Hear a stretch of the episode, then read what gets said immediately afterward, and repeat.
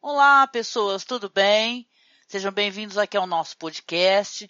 Eu estou aqui na abertura rapidamente para dar um aviso, né? No podcast ocorreram alguns probleminhas de áudio, né? O meu áudio, eu estava com um headset novo, inclusive eu já havia testado, só que aí depois da gravação, no meu áudio, que eu gravo separadamente meu áudio do áudio das pessoas, eu descobri que o meu áudio estava com problema, estava com ruídos. Então eu fiz uma limpeza no áudio, tá? Minha voz ela ficou limpa desses ruídos, porém ela ficou meio esquisita, né? Parece que eu estou falando dentro de uma lata. Mas eu venho aqui eh, primeiro pedir desculpas por esse problema técnico e também pedir para vocês para vocês ouvirem o podcast apesar disso, né? Porque o podcast foi de um filme sensacional, o debate foi incrível, acabou até levando a uma outra conversa, onde a gente falou sobre política, sobre o que é a percepção de você entender o que você assiste, né, o que você aprecia. Então, podcast realmente imperdível, tá? Então, isso aconteceu, infelizmente, nesse podcast, mas tá aí. E eu ia eliminar totalmente meu áudio, mas acabei me decidindo por deixar, porque eu acabei dando algumas informações interessantes. Então, beijinho para vocês e ótimo podcast. Uma hora você tá vendo alguém sendo atacado, você fala, pô, caramba, o pessoal que tava assistindo lá realmente foi atacado. Não, é no filme que eles estão vendo. Ele quis ir pelo Brasil pegando experiências de escolas diferentes. Muita gente fala ah, da escola, podia ser assim, podia ser assado. Aí qual foi a ideia dele? Ah, vamos ver o que, que o pessoal tá fazendo e registrar isso no documentário por consequência, as mulheres começaram a ingressar de novo no mercado de trabalho e não saíram mais. Então a mulher começou a se ter voz ativa de novo na, na sociedade inglesa a partir dessa greve. eu acho isso muito encantador, né, num filme. Ele consiga ter essas duas coisas. Ele diverte, é, mantém o interesse da gente pelo, pelo lado aventuresco e também essa discussão do lado humano, né, e social. Isso é uma coisa que é maravilhosa. Além de cinematograficamente ser um desbunde, né. Você está escutando o Masmorrecast.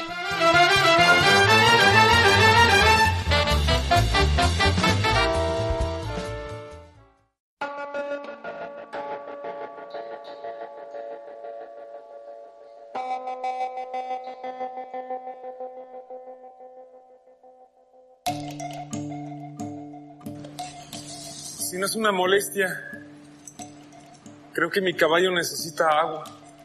¿De dónde vienes? De Coahuila. ¿Qué estás haciendo aquí en Texas, hombre? Buscando trabajo. ¿Qué clase de trabajo? Soy vaquero, no más.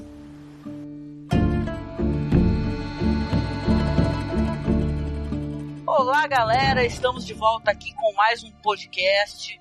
Dessa vez nós vamos falar sobre um filme muito interessante, um filme do qual pouca gente conversa, não sei porquê, porque é um bom filme.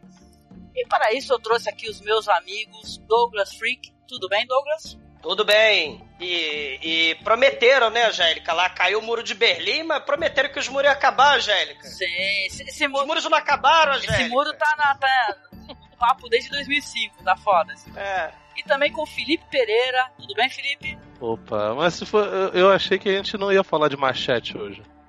Machete do teste.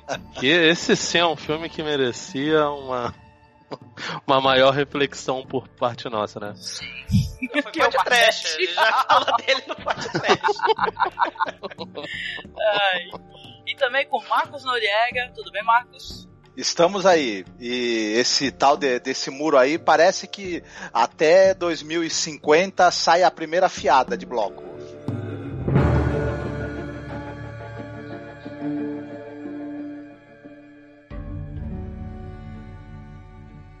E hoje o tema abordado será o filme de 2005 com direção do ator e diretor Tommy Lee Jones, que é Os Três Enterros de Melquiades Estrada ele também tem alguns títulos diferentes, né? dependendo. A primeira vez que eu acessei, eu lembro que acessei com os três enterros de um homem, né? Tem esse título e também três enterros somente. Você encontra também com esses títulos, tá?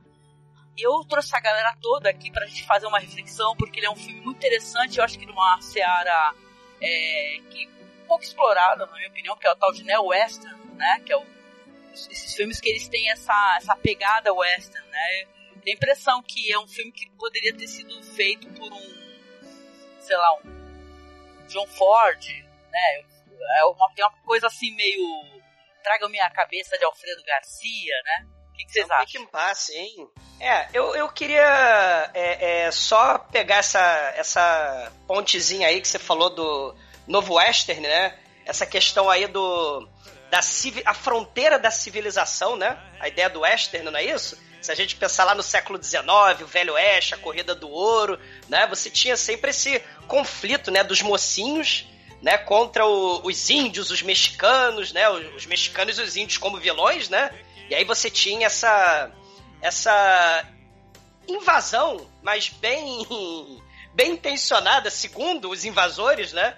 Lá no, no Velho Oeste, né? É, você tinha a, a marcha pro oeste cheia de boas intenções, né? Vamos civilizar o mundo, vamos levar a, a, a o cristianismo, vamos espalhar as novidades tecnológicas, daí a gente vê uhum. é, que do século XIX para cá, né? as invasões continuam, né? A, a, miséria continua, né? As cortinas de ferro elas cada vez mais têm aumentado, né? Então, assim, é, é, é um tema interessante essa relação entre o western, né? Que é a fronteira né, entre a civilização e o, e o, e o selvagem, né? O bruto e, e com a questão do muro, né? Isso é muito interessante é que nesse novo, nesses westerns mais recentes, a gente pode lembrar dos que são escritos também pelo Taylor Sheridan, por exemplo. É, essa fronteira também está entre os ricos e os pobres, está entre o Isso. campo e a cidade, a América, a América que aparece na, na propaganda do American Way of Life e, e, a América real, né? Então essa, essa fronteira hoje ela tá, é, essa dicotomia está sendo tratada de, de, por outras óticas, né? E é, as barreiras e as divisões entre aí essas duas Américas estão cada vez mai, maiores, né? Então, tá, tá sendo tema muito do cinema. E, e, o, e os povos aí, os índios e a, a, os mexicanos também, que ao longo da história americana foram é, massacrados, perseguidos, também tá tendo um revisionismo dessa relação do americano médio com né, o, o indígena, com o mexicano e com outros imigrantes ali, né? É interessante. Isso. Outro, outro detalhe também, se a gente pensar já para anos 90, começo do século 21, né? É, antes do 11 de setembro, né? Claro, né? Prometeram que as fronteiras iam é, desaparecer, né? A história ia acabar, segundo Fukuyama, né? O muro de Berlim caiu, então a União, é, a União Soviética caiu, então a, a, o livre comércio, a liberdade que o, que o consumo proporciona, né? Que o, que a divisão do trabalho internacional vai proporcionar, né? A gente vê que não é bem assim, né? Você vê cada vez mais o, o estados, verdadeiros estados de exceção, né? Você vê gente sem trabalho, gente sem lugar para morar, né? Você vê é, é, diferenças étnicas, né? Diferenças é, é econômicas, sociais, e você tem verdadeiros oásis, né? De se a gente pensar na Europa, né? Se a gente pensar na, na União Europeia, né? Se a gente pensar nos Estados Unidos e Canadá, né? A gente tem esses oásis e o resto do mundo que te lasque, né? Então a gente cria muros para defender esses oásis dos invasores, né? É, é, é, um pensamento um pouco, né? Voltando aí ao Velho Oeste, é, é, é a coisa meio que transformou, né? É, você protege agora de invasão de pessoas que estão desesperadas, né? Com fome, sem ter onde morar, fugindo de, de, de terrorismo, fugindo de bombas, né? Mas e, quando e... eu preciso de mão de obra barata, o invasor é bem-vindo, né? Ele pode vir. Exatamente, né? É, é, é a democracia, mas peronomútil democrática, né? É, o NAFTA, lembrando, né? Você é Canadá, Estados Unidos e, e, México. Só, você não tem um muro gigantesco entre o Canadá e os Estados Unidos, né? Você tem um muro gigantesco dividindo o México e, e os Estados Unidos. E como o México é membro do NAFTA, você tem um muro dividindo a Guatemala do México, né? Porque você tem essa questão também. As, as pessoas falam pouco disso, mas o, o, o, México ele tem essa política também de impedir né, que a galera mais ao sul né, se aproxime né, desses oásis né, de, de, de, de sei lá, do, do, do que seria o, o, desenvolvimento, o sonho realizado do, do, do consumo americano, né? E, e a gente tem aí vários, vários momentos, né? Várias justificativas para esse muro, né? Guerra ao terror, guerra às drogas, é, é, é, drogas guerra aos imigrantes, né? Os movimentos de extrema direita crescendo pelo mundo todo, né? Na Europa, inclusive. Né? Então, assim, o, que liberdade é essa, né? Se a gente pensar que todos os cidadãos do mundo eles iam ser livres, as fronteiras iam acabar com, a, com, o fim do muro de Berlim, muito pelo contrário, né? Muito pelo contrário. Sim, é verdade. Eu queria trazer aqui algumas curiosidades, rapidinho, antes da gente embalar aqui na, nas nossas considerações referentes ao, ao, filme, né? Que esse filme, né, esse roteiro, que ele é o roteiro do Guilherme Arriaga, né, que a gente comentou, né, mas mencionando novamente que é o roteirista de daquela trilogia 21 dramas, Amores Perros, né, e tal, que é muito interessante. Babel. Babel. A globalização. Exatamente. Né? Então, ele é um roteirista que a, o roteiro foi premiado em Cannes. O Tommy Lee Jones, né, ele foi também, é, recebeu premiação, né, pela atuação no filme, achei isso foda, né. Mas a questão, a questão aqui é interessante também que, que esse projeto foi inspirado num acontecimento real, né? na morte do Ezequiel Hernandes Jr., né, que ele morreu em 97. Ele era um era estudante, né, e tal, é, que estava lá nos Estados Unidos, também no Texas, ali perto ali da, daquela fronteira mexicana. E ele tava, é, ele era um criador de cabras também, ele tinha as cabras dele, coisa que acontece no filme com o Melquiades também. E ele atirava em cães, né? O negócio eram cães é, cães bravos. Coiotes, coiotes né? Isso. Lobo, né? Exatamente, é. né? Cães, né? O pessoal vai ficar com raiva do, do Ezequiel, coitado, mas é. Coiotes, né? Falar que atira em cães, fudeu, né? Caraca, matou um poodle ali. Puta não, era pariu, um bicho não. que ia matar ele, né, cara? Não, e o, é. o é, diferentemente aí do caso do filme, né, que a gente vai abordar esses três enterros, o Ezequiel ele tava atirando ali para afastar, né, esses animais ali das cabras, e foi alvejado ali pelos militares e tal que estavam na fronteira nessa época, como o Douglas mencionou, a questão da guerra das drogas, né, e tal. E depois houve uma grande investigação, debate e tal, até porque esse pessoal, esses militares aí que eram da, acho que era da Marinha, se não me engano, eles, eles eram todos muito jovens, assim, coisa de 19 a 22 anos. Então, é, foi até questionar esse negócio da maturidade, entendeu? O pessoal despreparado para essa função, o pessoal numa localidade que eles não conheciam, sabe? Essa questão toda, né? No final, eu sei que a família do, do Ezequiel recebeu uma indenização, né? Mas, é, é, veja bem, ninguém foi punido, né? Isso daí, né? Afinal de contas, o governo deu um cala-boca ali pra família do Ezequiel e foi assim, né? Ficou por isso Ficou mesmo, por isso né? mesmo, né? É. Tommy Lee Jones, depois de 2007, é, ele também, não, dessa vez não dirigindo, né? Mas ele participou narrando de um documentário muito premiado que é chamado A Balada de Ezequiel Hernandes, que é de 2007, o diretor é Kieran Fitzgerald, né? Pra variar, né, cara? Quando, quando a, a, a vítima é o pobre, dificilmente as coisas vão, vão pra frente, especialmente se os principais suspeitos são pessoas mais endinheiradas, né, cara? E se a gente for, for pensar de, de, de maneira geral, o latino nos Estados Unidos dificilmente ele é encarado como um, um uh, perseguido mesmo, né? Existe uma, uma, mentalidade muito escrota por parte dos ah, estadunidenses, né, cara? O número, de, o número de gente morrendo, né? Essa questão aí da guerra, você tá falando de guerras drogas, né? Os pobres, né? É tráfico de droga, é tráfico de gente, né? Entre a fronteira. Aquele filme, o Maria Fourth Grace, lembra, né? Também, que tem essa questão aí do... A, a, as pessoas, né? Elas vão traficando dentro da, da do útero, né, da, da, da, barriga, né, a Maria, ela bota lá as, as cápsulas São de, as mulas, né, Douglas? De, né, é, a... é as, exatamente. É, o, o, esse, esse elemento aí é justamente isso, né, o pessoal tá desesperado. Né? A liberdade não veio para todos, né? Com, com a ascensão aí do neoliberalismo, né? E como prometeram, né? Não veio para todo mundo. E aí você tem o desespero de pessoas é, é, é, sobrevivendo, né? Seja correndo risco de vida, atravessando fronteiras, se jogando no Rio Grande, né? Servindo de mula para droga. E aí a gente vê, cara, uma das coisas assim que eu que eu acho muito interessante, né? Pós 11 de setembro, é que a iconografia de cinema no, assim, muitos filmes é cultura pop, né? Eu queria até entrar nesse assunto que, que vocês teriam para falar um pouquinho sobre isso, é a questão do muro. Né? Se a gente pensar até em séries de, de pop, como The Walking Dead, na verdade é uma história de como construir muros para impedir que o invasor chegue e destrua lá o, o oásis né, de civilização das pessoas. Se a gente pensar no Attack on Titan, que é aquele anime. É, o...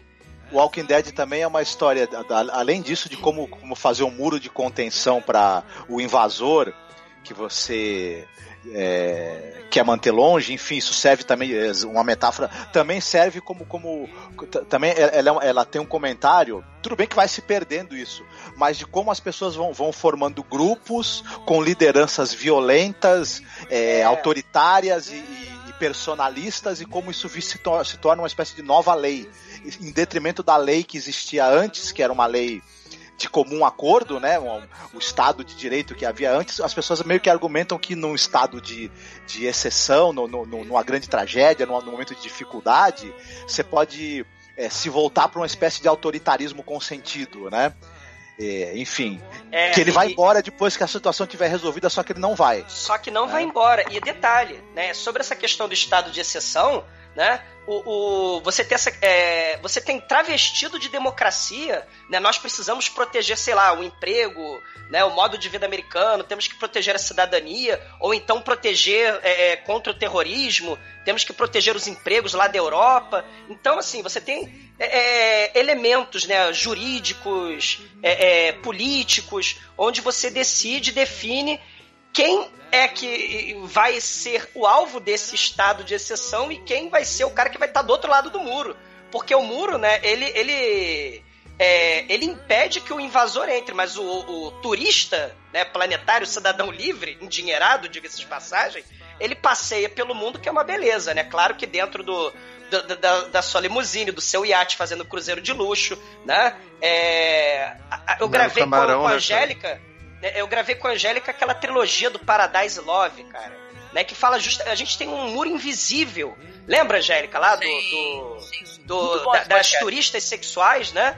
É, tem, tem uma linha onde você tem os, os nativos que são extremamente pobres e, e, e prostitutos, né? Eles se prostituem para as madames dondocas que, vão, é, que vêm da Europa, vêm dos Estados Unidos. Só, pra... só corrigindo, é Paradise Love, viu? É, Paradise Love, Porque né? Paradise Lost é aquela trilogia lá do, dos meninos lá do, do Triângulo lá americano que é. foram presos é, injustamente, estavam no corredor da morte e tal. É legal, mas a gente vê... É, não, é ótimo também, mas a gente, a gente vê a questão do, do muro, né?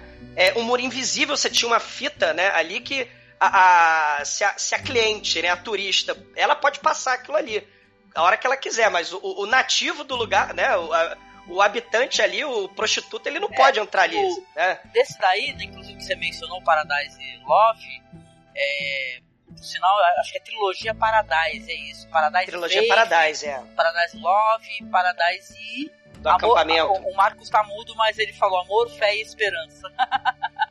só, tá. pra, só, só pra mencionar, que ele falou no Multi. O iníciozinho do século XXI, você tem muitos filmes focados em muro, né? É o Paradise Love, né? O, o, o, Walking Dead, o Sansara, que eu tive o prazer de, de, de, gravar o documentário, né? Que fala sobre os muros, né? Aí no, no Cinema Masmorra, o Pianista, né? É, é, The Man the High Castle, aquele, aquele seriado, né? Do, do, do, se os nazistas tivessem ganho, se, né? Se, se, se o Japão e, e, e os nazistas tivessem ganho a Segunda Guerra, então você tem um muro, né? Dividindo os Estados Unidos ali né? Então você tem esse elemento distópico cyberpunk aí doido, né? É, é onde o século XXI é o século, né? O início do século XXI, né? No cinema é o século dos muros, né? É, principalmente pós 11 de setembro, né? Aquele dia depois de amanhã, onde você tem o, o, os filmes catástrofe, né? A, a, a, o gelo, ele, de, é, ele as calotas polares derretem, né?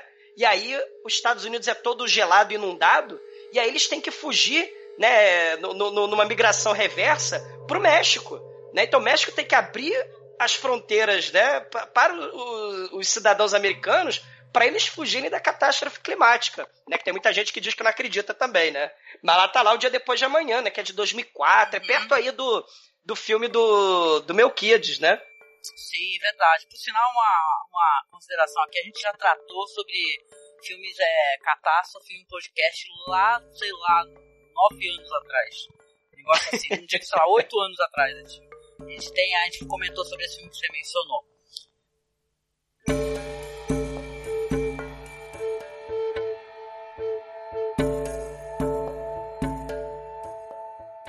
Ô Perkins, isso aqui foi achado com seu amigo. Sabe quem são? É mulher. Tem alguma ideia de como avisar? Eles moram no, no México.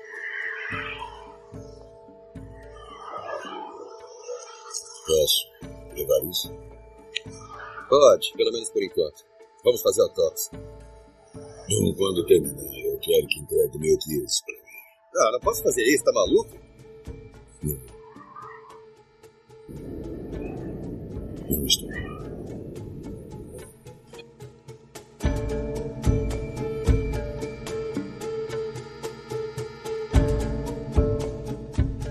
Mas eu queria começar a fazer a abordagem aqui do filme no podcast, inclusive utilizando mais ou menos a mesma estrutura que o filme é, utiliza, né? Que são três enterros. Então vamos lá.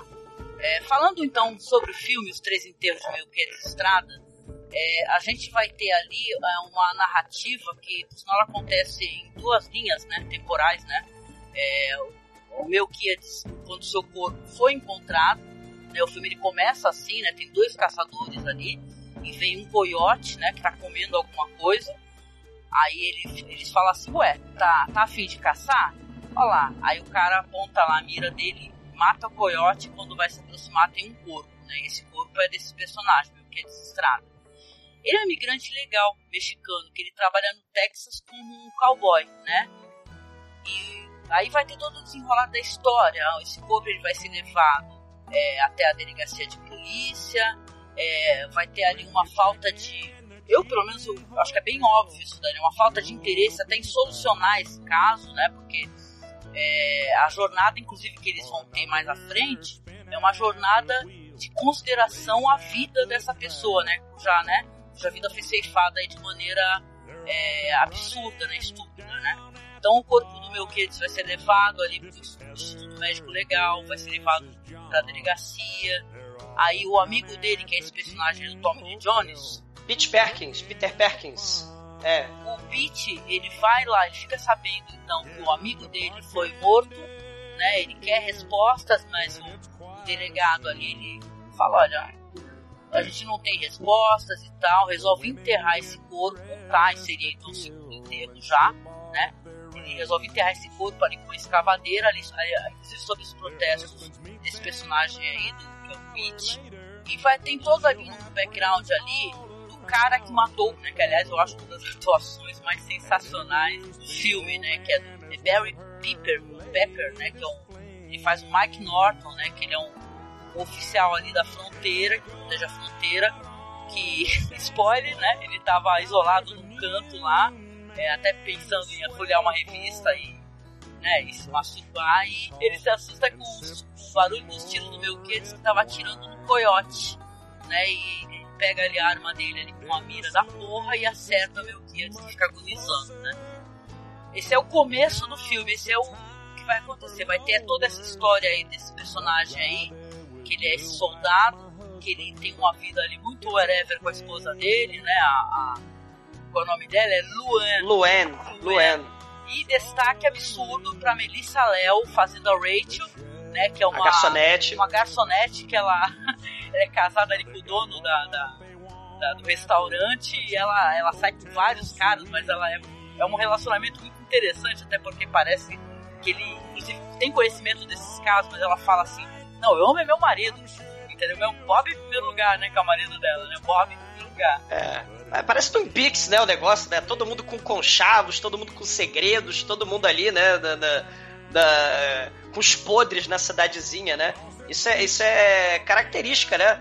Da, da- essas cidadezinhas pequenas, né? E, e o tédio, a gente vê muito essa questão, a cidade é totalmente entediante, né? E aí você fica, né? Com, enquanto americano médio, né? Por que, que os mexicanos estão querendo ir pra esse lugar, né?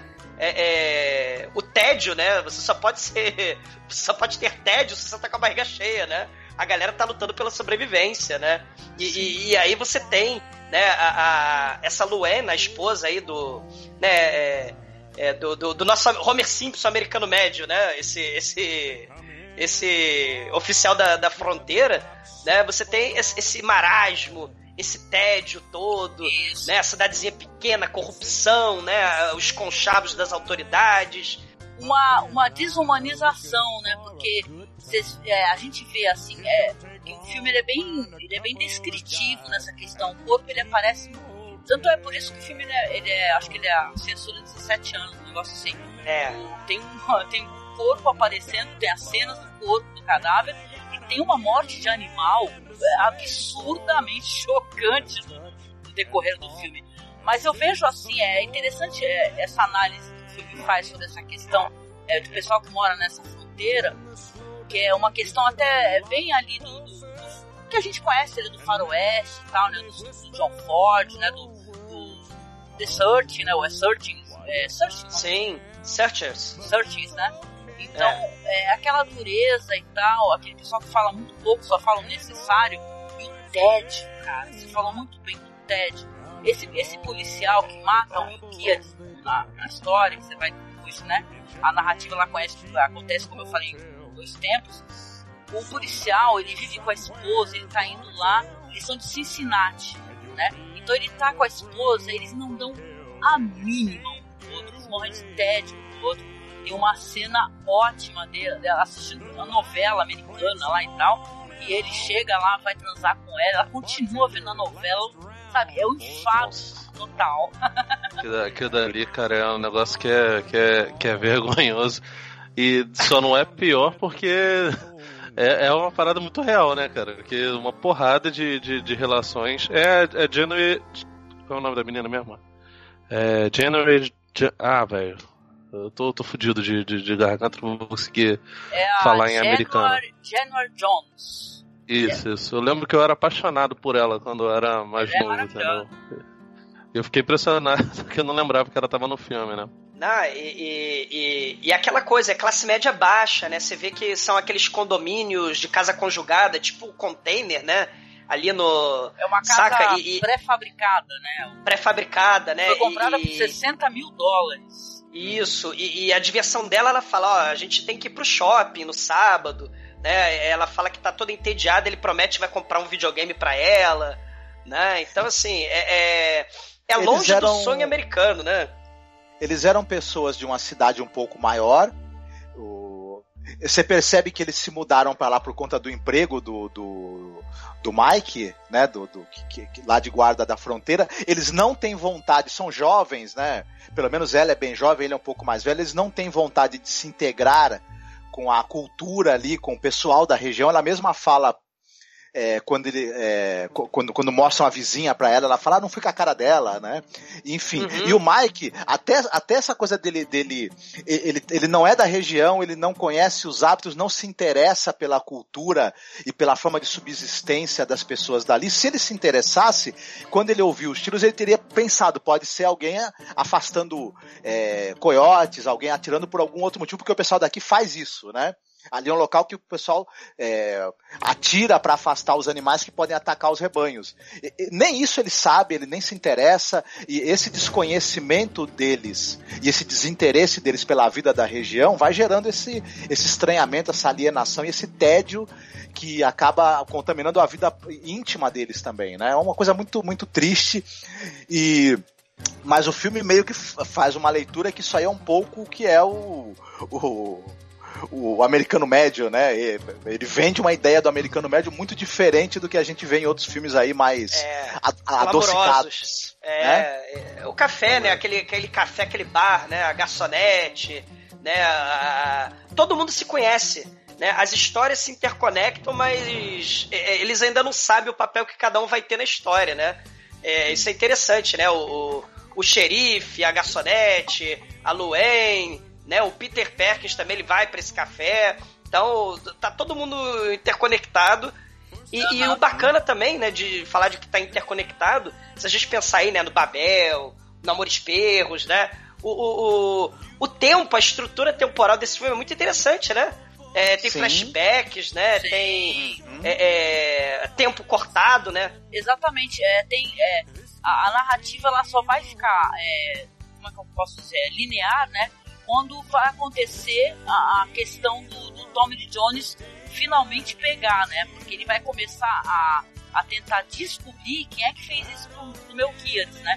Aí no meio disso você vai ter tudo, todo aquele lance dele, Melquiades quando eles se encontram pela primeira vez, que ele pede água, né? Eu até fiquei muito espantada com o Tommy Lee Jones ele é fluente, né? E tal, ele fala muito bem, né? É, espanhol, né? E tal. E aí eles, eles se conhecendo, ele vai ter um rolo até inclusive do, do personagem do Tommy Lee Jones, o Pete, com, a- com essa garçonete, que é a Melissa Léo, que é maravilhosa, né? Que, Espetacular. ela é maravilhosa. Uma das, uma das melhores cenas com ela lá, com o cara que é o, o delegado, né? O que o broxa. delegado. O delegado, não, não é nem porque o cara é broxa, porque o cara é um babaca. Entendeu? É. E, ela, e ela tentando conversar com ele, falando assim, o Bob usa Viagra, por que você não arruma um Viagra e tal, né? E ele muito puto da vida, Nossa, caralho, é maravilhoso, né? Não, e ela numa boa, e tá conversando com ele, e ele bem bravo, e como ele é um personagem escroto, né? Então você fica, porra, né? Você não sente muita piedade por ele. Não, é todo personagem. Todo personagem escroto deve ser tratado dessa forma, né, cara? Se ele puder ser humilhado, melhor ainda, porque é isso que atinge ele. A Exatamente. masculinidade frágil a precisa ter, masculinidade ter esse tipo dele, de, de, de resposta. Só falando assim, rapi- rapidinho, em questão de masculinidade tóxica, né? Esse é um filme que também tem isso, né? A masculinidade tóxica, né? Porque o personagem aí, que é o, sol- soldado aí que matou o Melquiades, é um bosta que não sabe nem tratar a mulher dele, né? Ele acha que pra, pra entretenimento pra ela é arrumar um videogame e quando ele vai levar ela no shopping, ele chega e fala pra ela que vai ficar no carro. Ele fala, fica no carro, ele não quer nem entrar pra se acompanhar. E a cena do sexo, Angélica, né? Ela tá vendo televisão, ele fala, o que que tem por... Né? Ele tá tirando poeira do deserto, né? Do, do pé com, a- com o cortador de unha, né? Lá no- na sala, né? Cagando a sala toda que ela deve ter, né? Coitada, passando a porra do dia todo pra limpar. O que que tem pro, pro jantar? Ela, tô gorda, a gente vai comer brócolis e sei lá o que, né? Aí ele fala, não, aí ele, aí ele, olha só, a demonstração de amor dele, fala, não, você não tá gorda, não. Aí ele pega e transa com ela no balcão ali, né?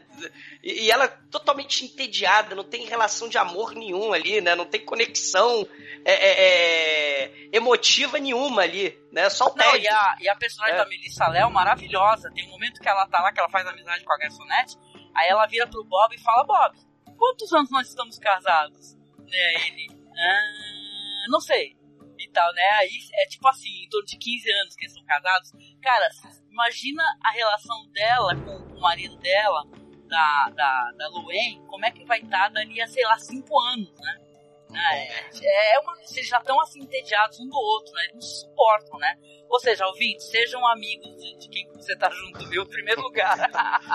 Então, tipo, lá no, no começo da, da, da gravação, o Marcos falou, citou até o Taylor Sheridan, e de certa forma, alguns dos filmes dele conversam muito com, com o, Três Enterros, é, especialmente o, o- um, um mais recente, que é o Segundo Sicário, que não é tão bom, mas que tem uma temática bastante parecida lá, do Benício Del Toro, do Josh Brolin e tal. Mas eu acho que tem uns, um- uns filmes que também são dessa nova onda do western, que lembram bastante, é, em especial, a construção da- da- do, do- do ideal das pessoas que moram nessa cidade, né? Que são os filmes do, do nosso querido John Hillcoat. Ele fez aquele A Proposta, né? Com Guy Pearce, que é bem legal, mas o que eu acho mais parecido na realidade é os infratores. Porque nesse Infratores eles mostram que, mostram que as pessoas são, são extremamente desonestas, extremamente filhas da puta quando podem, sabe? Corruptas, né? Sim, o- É, sim. e- e- esse policial, esse casal em especial, o, o- é, essa relação dos dois pa- parece muito que ele foi retirado desses filmes do, do, do Rio Coach, né? Do Os Infratores, né? Que é com a, com a Jessica Chastain, com o nosso querido Venom lá. Então tu, tu vê que o, o Tommy Lee Jones, né? O, o eterno Duas Caras, ele é um sujeito que ele leva, leva em consideração essa ci- cinematografia é, mais recente, né? Apesar de que Os Infratores é, é bem posterior a esse filme, né? Então, talvez tenha sido o Hillcoat que, que pegava, mas lá na proposta também já tem um bocado disso. Entendeu? E são filmes que, que, se eu não me engano, são, são meio do mesmo período. O Três Enterros é 2005, né? Isso. Isso. O A Proposta também é de 2005, Infratores é de, de, de 2012. Mas é muito doido, cara, que dentro do, do ideal dos, dos, dos cineastas é, dos Estados Unidos, o, a, a, ideia do novo western seja de pegar esse tipo de, de, de personagem-chave para compor comporem né, as suas histórias, né? Isso talvez seja mais mérito até do, do, do Arriaga do que do Tommy Lee Jones, né? Mas de qualquer é... forma a questão do espaço, né? O, a questão do espaço e, e, e, como se entrelaçam as vidas das pessoas, né? E a vida mundana, né? Como tudo se interconecta, né? Aquele Babel, né? É, é, é bem interessante, né? Do, do, do a globalização, né? Você pensar que o, que, que como é que é o revólver, o rifle, né? Tem toda uma história que segue, que nem a história do da bala também, né? Aí tem o Siriana também que vai pensar em tudo isso, né? A questão da de, de como tudo está interconectado, né? Nesse mundo teoricamente sem fronteiras, né? A força das armas, ela foi um elemento fundamental para colonização, né? Do, do oeste para o estabelecimento dos Estados Unidos enquanto nação tá, faz parte da identidade deles, né? O, o, o uso da força das armas, ele, eles se sustentaram durante muito tempo, até hoje, por terem uma, um poder militar acima dos outros, e, e esse poder militar dá sustentação para a influência geopolítica que eles têm, e só que tem as consequências disso. Né? Você tem essa, essa, essa essa, essa coisa da violência implícita nas relações. O, uma coisa muito, muito bacana que tem a ver com o que o Felipe falou, esse roteirista, ele não gosta de. Ele, ele não. Ele, os personagens principais, eles não são aqueles tipos clichês. Eles têm. É, particularidades, sempre eles têm particularidades, ele quebra essa coisa do, do, do, do, mocinho bandido, que era algo mais ou menos comum no western, tudo bem que, que, que você tinha os tons de cinza, mas aí é muito mais do, do, do mocinho, o policial, a autoridade, ser representação desse Estado que ele é preconceituoso, ele, ele é, ele não se importa com a divisão, com, com, a, com, a, com o afastamento das classes, ele, ele, ele, muito pelo contrário, ele ajuda a manter essa, essa, essa, esses muros, essas divisões, essas injustiças, ele, ele, é, um, ele é um agente disso.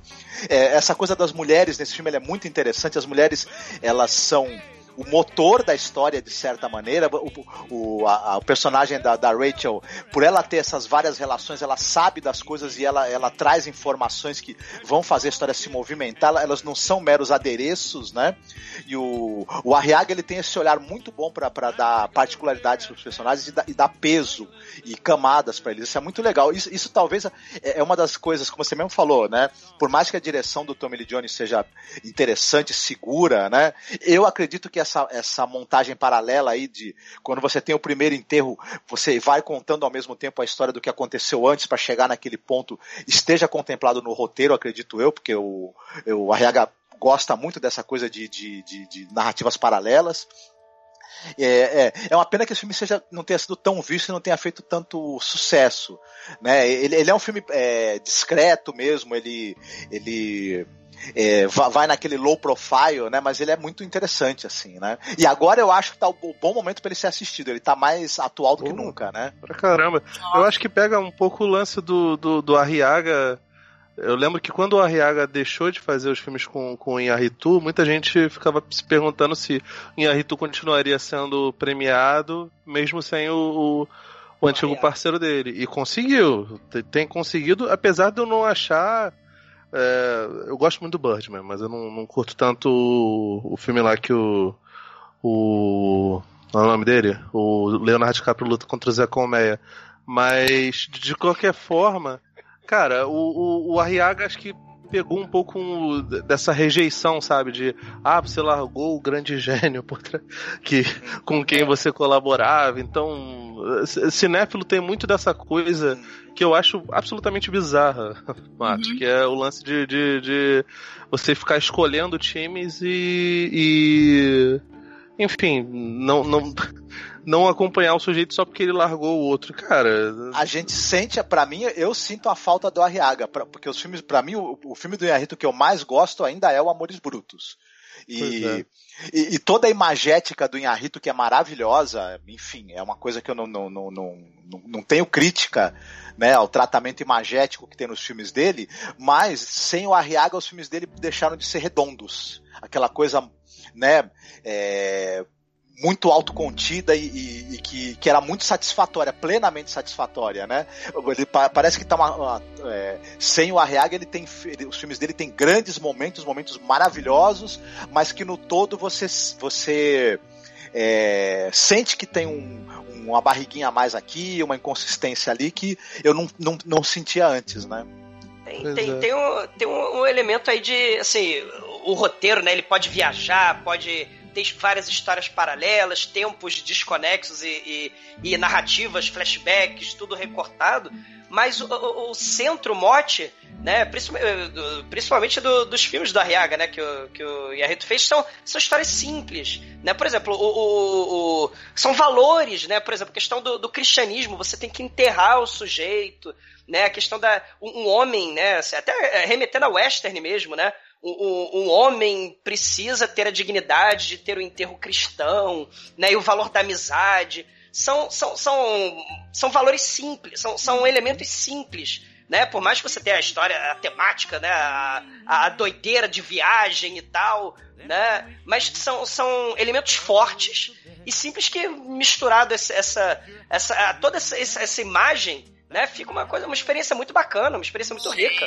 Né? Assim, e sabe o que eu acho interessante nessa história, assim, que eu acho que é. é que tem, tem todas essas questões que vocês estão levantando, mas eu acho legal essa parada de a gente ver como é que as vidas são interconectadas, né? Por quê? Porque a gente tem esse personagem violento, cruel, né? Que é o Mike Norton, né? Que ele é um cara que você já viu ele é, indo atrás, pegando aqueles coiotes, né, com aquela galera tentando atravessar os Estados Unidos, e ele quando ele vai é, confrontar, quando ele vai atrás, quando ele é obrigado a correr, ele fica bravo e ele soca a cara de uma mulher, né? Você vê que o jeito como ele, como ele é, ele é representação assim de um cara que ele é sem noção, entendeu? Que ele não entende nem uma questão mínima assim de que, pô, você pode, você não precisa fazer isso, né? Você ter, tanto que ele, depois o xerife lá, sei lá, um daqueles delegados chega e fala, pô, cara, eu vou ter problema. Se você continuar é, batendo nas pessoas, eu vou ter problema. Entendeu? Por que, que você tá fazendo? O Capitão isso? Gomes, né? O Capitão Gomes é. puxa a orelha dele. Tem esse elemento aí, se a gente tá falando de interconectividade, né? Quanto mais você dá poder, né? E transforma o estado de exceção numa em algo comum, né? Ou seja, não é mais exceção, né? O, o, o estado de exceção ele, ele ele se ele precisa dessa violência, né? Ele precisa dessa truculência e cara, o a gente vê no, no filme como o, o, sujeito ele ele passa a, a, utilizar isso no dia a dia, no cotidiano dele, né? E, e, e aí as pessoas são desumanizadas, né? Você tem essa questão aí, né? Se a gente pensar mais uma vez na interconectividade, né? Você compra seu iPhone, mas você sabe quais foram as criancinhas que produziram, né? Ganhando, sei lá, é, quanto lá no, no, numa fábrica lá no, no, no extremo asiático, né? Então, assim, a interconectividade, ela desumaniza, né? O cara dá um socão aí na fronteira do, do México, mas aquela arma lá do Babel, lá do, do que passou pelo Afeganistão, né? Que, que, que acertou a, a, a, a, a Galadriel, meu Deus, como é que é o nome da Galadriel? Como é que é o nome da Galadriel, gente? Do Babel? Que Kate Blanchett. Kate Blanchett, né? Do. do, do do namorada, é, a esposa do Brad Pitt, né? Então você vê o, o, a interconectividade aí, a desumanização, né? As histórias se conectando, mas tudo tem uma história, né? O roteiro do Inharito, ele pega muito por essa questão aí do, dos elementos da coisa, né? E aqui no filme, né, de certa forma, o Melquiades se transforma numa coisa, né, o transporte do Melquiades, né, ou o transporte da arma, ou os cachorros no Amor Perros, das drogas, né, você tem esse, esses motes pro roteiro, né, que que e aqui você tem a desumanização justamente né? A desumanização da pessoa. A pessoa ela, ela faz parte do trabalho você dá um socão na cara da moça né? E pra moça aquilo ali é o quê é uma tentativa de buscar o sonho de vida americano, né? Mas luta Sim. pela sobrevivência, né? Mas para ele é só um dia de trabalho, né? Para ele é só dar um socão nela e depois ir lá comer brócolis lá na e jogar videogame e ver novela mexicana e transar com a, com a esposa de forma mecânica, né? Mas é por isso que esse filme, é, esse roteiro, ele é tão interessante. Se a gente pensar, tem, o- tem assim, o bromance do Pete com o, com o Melquiades, né? Enfim, o Melquiades é, é assassinado e tem essa coisa da vingança, que a gente veria num, num, filme, num filme de vingança qualquer. Ele, iria atrás do cara que matou o amigo dele para tentar se vingar. Só que ele faz uma vingança pedagógica. A vingança não é pegar o Mike e matá-lo. A vingança é fazer o Mike vestir as roupas do Melquiades, eh, dormir na casa dele eh, e, e, eh, levar o corpo dele através da- do, do caminho que o Melquiades fez para chegar na América para enterrá-lo no, no- no- no local onde ele vivia antes. Ou Conhecer a seja, história do Melquiades. sabe? isso é uma Humanizar o vingança de conhecimento, né? Ah, isso é totalmente maravilhoso, porque vocês imaginem, tá? Vamos colocar aqui uma questão, né? Que eu até levantei isso pro Marcos quando eu tava assistindo o filme com ele. Olha só, é, tá, é, existem situações, situações, é, são outras realidades e tal, mas pensem bem, assim, é, para cada policial que mata, né? é, de maneira equivocada, a pessoa, se ele vestisse a sua roupa, comesse o seu prato, tomasse do, seu- do seu copo, conhecesse sua casa, né? Que é um, é um processo de humanização do personagem, porque essa é uma história de redenção, né? Então, quando o Pete vai, vai pegar um- na casa dele e tal, e prende a mulher dele, amarra a mulher dele, leva ele para essa jornada que eles vão ter juntos, né? Ele não, não é, é uma jornada que é de tem o componente da vingança, mas ele tem essa questão de, de como a gente comentou, de- dessa conexão, né?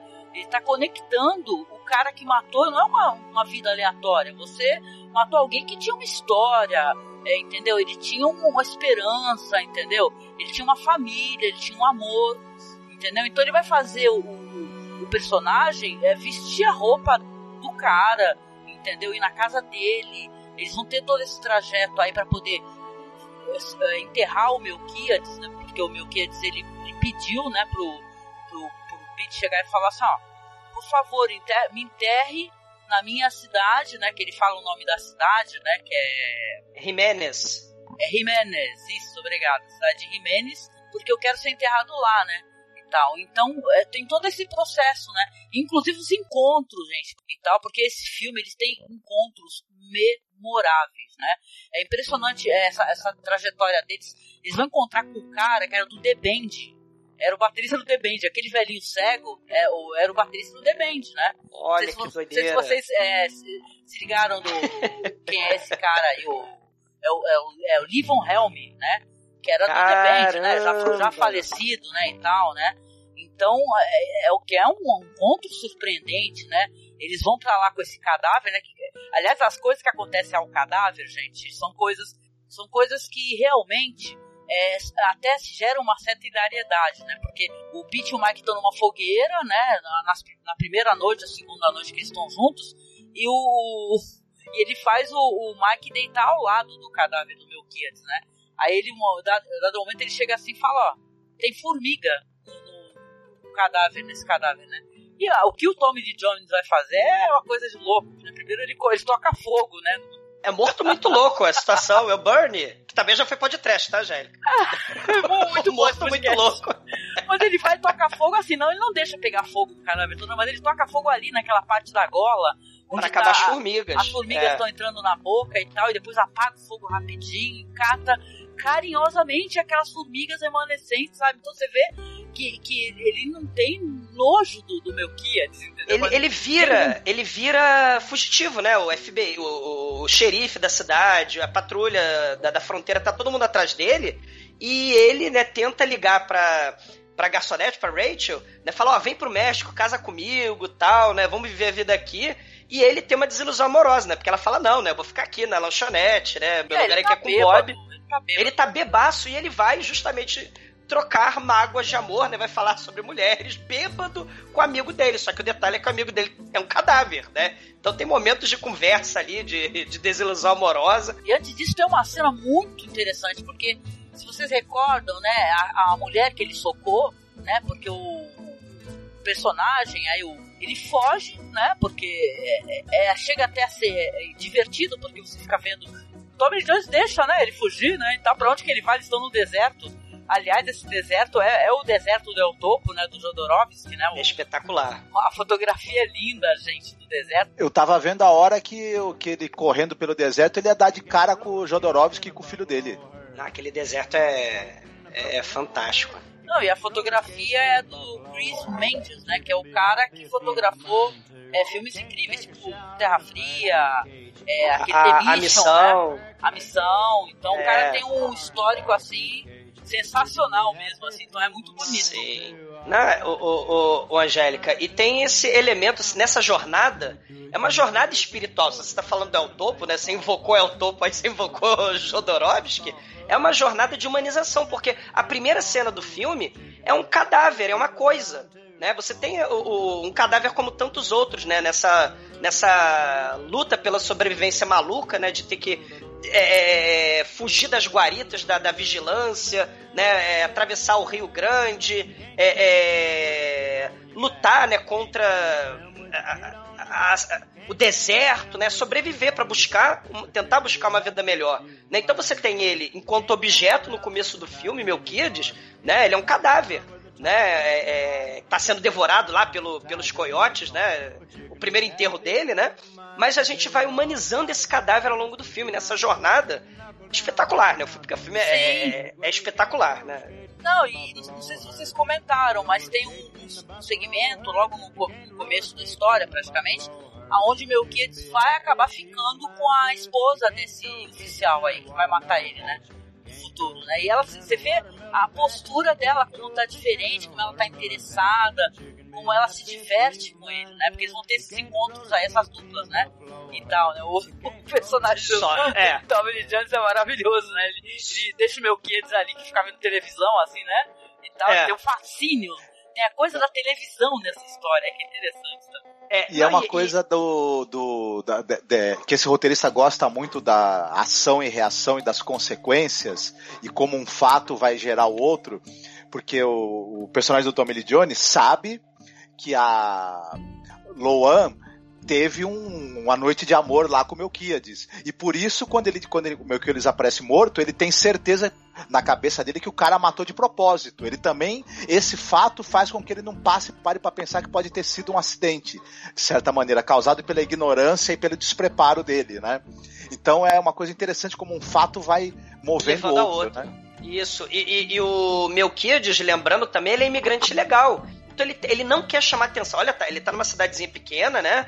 E, e onde as notícias, né, a fofoca voa, corre, e ele não quer chamar atenção de jeito nenhum, né? Mas o Tommy Jones é amigo, né? Fala, não, você precisa, né, é, sair pra namorar, né? Você precisa... E ele todo nervoso, né? Ele...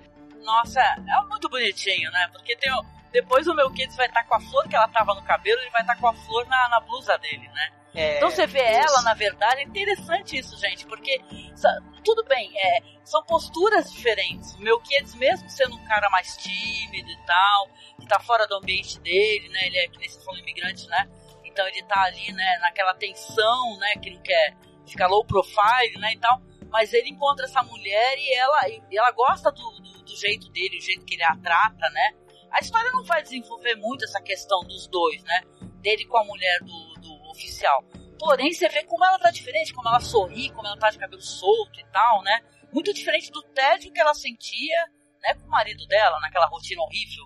E você vê como é que é interessante um, um, um bom roteirista é, tratando os personagens femininos. É, Não tem a cena de sexo dela com Melquiades, que seria uma segunda cena de sexo, talvez desnecessária com a, com a atriz, que é a January Jones, que é, uma, que, é uma, que é uma atriz muito bonita e tudo. Mas você vê como a, como a cena de, de sexo ela, ela não é descontextualizada, ela, faz, ela é importante para a história e a outra fica subentendida. É, então é, é interessante isso. Ele, como eles, eles, eles tra... Essa maneira de, de, de, não tratar o personagem feminino mesmo com um adereço, né? Elas terem uma importância e um peso né, pra história. E ela, e ela também, a Loan, vai, vai, vai ser interessante porque ela também, em algum momento, ela vai falar: não, também não quero mais essa vida, né? Toda essa esse, esse tédio seguido de, de dor e sofrimento e tudo mais, ela resolve voltar para suas origens, para sua cidade natal, né? Isso. E o, e o Tommy Lee Jones, ele, enquanto isso, né? Porque o filme é cheio de idas e voltas, né? ele tá na investigação. Aí ele descobre as balas lá, né, que são do calibre lá da fronteira. Ele descobre, justamente por causa da garçonete, né, que, que o que o quem é o assassino, né, a autoria do, do disparo. Só que é aquela coisa, né? Os poderes da cidadezinha, né? É, os poderes policiais não querem, né? Brigar, ele não quer conflito. Desinteresse, com... desinteresse. É, é, E ele fala, é racismo, o cara é um Zé Ninguém. Né? Ele, ele, ele é um mexicano, do que, que você está preocupado, né? Então tem essa questão do racismo, né? Tem, tem, tem todo um elemento aí, né? Do, do é, é, que o meu Kid sabe da história, ele sabe o que ele sofre na pele dele, né? Enquanto imigrante ilegal, né? No, no, nos Estados Unidos, né? Mas ele queria sustentar justamente a família dele, né? Ele tinha uma pequena criaçãozinha, ele vai trabalhar na fazenda de um, de um, de um ricaço, né? De um filhinho de papai lá que ele até chama ele de filho de papai, né? É, pô, o cara nem vem aqui, mas quem rala pra caramba é a gente aqui, né? Com essas cabeças de gado aqui, né? Mas aí ele, ele tem lá a sua criaçãozinha de, de cabra, né? Numa né, uma pequena propriedadezinha. E aí, justamente, vocês estavam falando dos coiotes, né? Ele, é, ele vai espantar uhum. o coiote.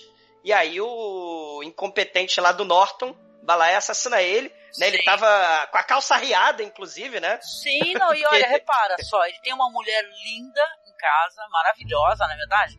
Uma mulher linda que ele não sabe tratar essa mulher, dar prazer para ela, dar carinho, dar afeto. Não é um companheiro mesmo, assim, dela, né? E ele fica com a, o tempo todo com a revista de mulher pelada, né? Com hustler e tal, né? Então você vê só essa questão, né, masculina, como ela é, bem desenhada nessa história também, né? O cara é tipo um babaca em casa com a mulher e fica com revista erótica e tal. Tanto que antes, ele, como eu disse, ele se assusta, né? Ele ia se masturbar e se assustou com os tiros e acabar tirando no meu quedes, né?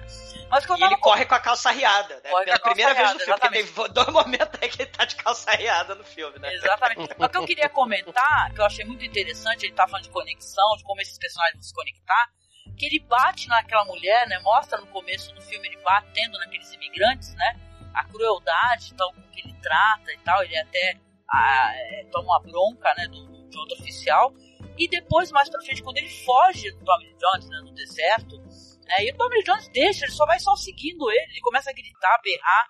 E é muito bonito, né, gente? Vocês com certeza repararam nessa questão da fotografia, porque ele tá naquele deserto com aquela areia muito branca, aquele céu muito azul, e daqui a pouco já tá numa, numas é, umas montanhas e tal, né? Que elas são totalmente é, cobertas de flores, né? Depois já tá numas, numas, é, é, numas formações que é, é, curiosíssimas, que tem uns buracos assim, né? Aí eu lembro que quando ele se esconde no buraco, né? Eu até pensei, falei pro Marcos, puta que idiota, né? Deserto, o cara vai se esconde num buraco, só pode ter cobra, né? É, tiro e queda, né? Que ele é picado por uma cascavel. E aí aparece novamente quem? O coiote, os imigrantes ilegais estão querendo entrar nos Estados Unidos, né? Estão naquela, nesse local muito disputado, né? Que é essa, essa, essa é, perto da fronteira, onde o pessoal aproveita para poder viajar né, para os Estados Unidos e entrar ilegalmente. O, o, ele é salvo por esses imigrantes.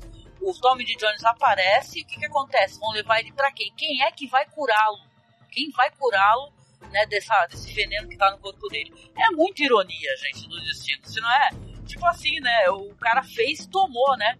Mais pra frente, a, a mulher que ele quebrou o nariz, né? Que deu um soco na cara tal, quando ele foi parar esse pessoal, é a mulher que vai, ter, vai tentar salvar a vida dele, né? Mas dessa é a curandeira. Ela é curandeira também. Isso. E, e, e, e assim, é, o bacana é que quando ele vai para essa jornada, você falou, ele obriga a vestir né, a roupa do, do morto, a, de, né, a comer, a beber a água do morto, né? Vai desenterrar, vai tirar ele, vai cavar, vai, vai, vai exumar o sujeito, né? De novo, né? O Melquiades.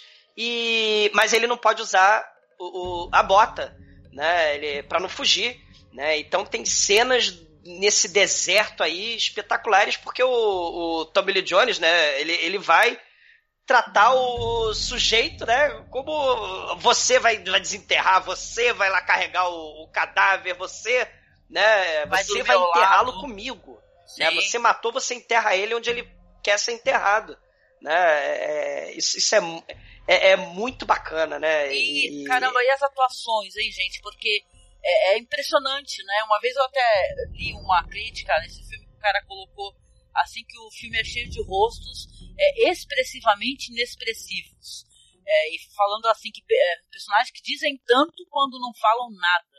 Né? Então é, é, muito interessante, né? Teve gente que, que criticou o filme, eu não vou mencionar o crítico famoso, né?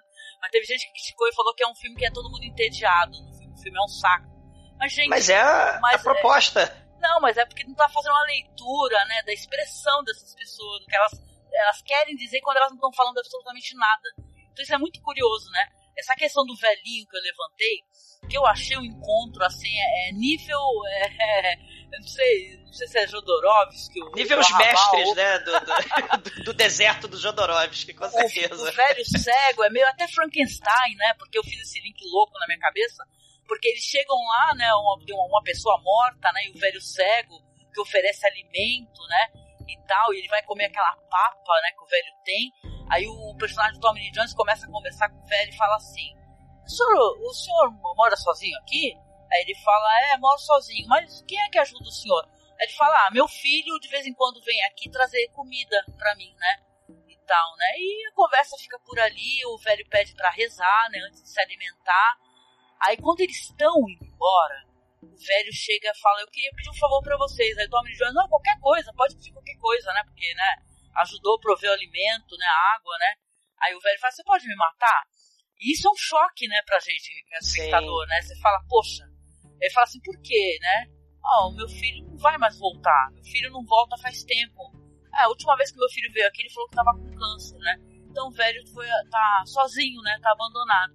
Esse personagem é tão bonito, tão bonito. É uma, é uma inserção assim no roteiro tão bonita, né? Porque mais pra frente, quando os oficiais aparecerem lá, de helicóptero, de carros, né, e tal, eles vão perguntar pro velho, o velho não conta, entendeu? O velho não fala, o velho, primeiro, ele é bem inteligente, ele fica despistando, né?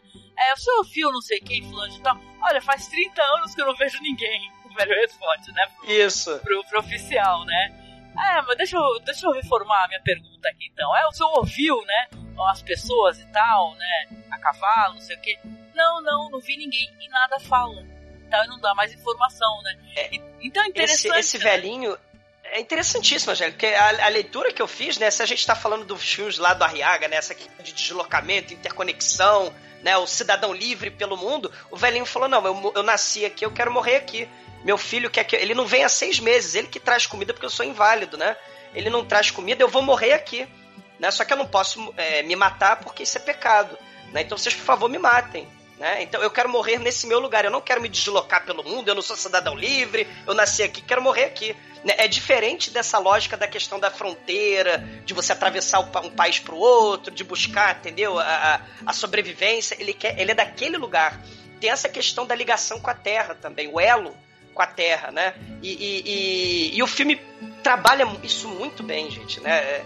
O, o, todo mundo tem o seu lugar. Só que, claro, devido a condições econômicas, etc., você tem a busca pela sobrevivência de milhões de pessoas, né? Que tentam atravessar os muros desse mundo, né?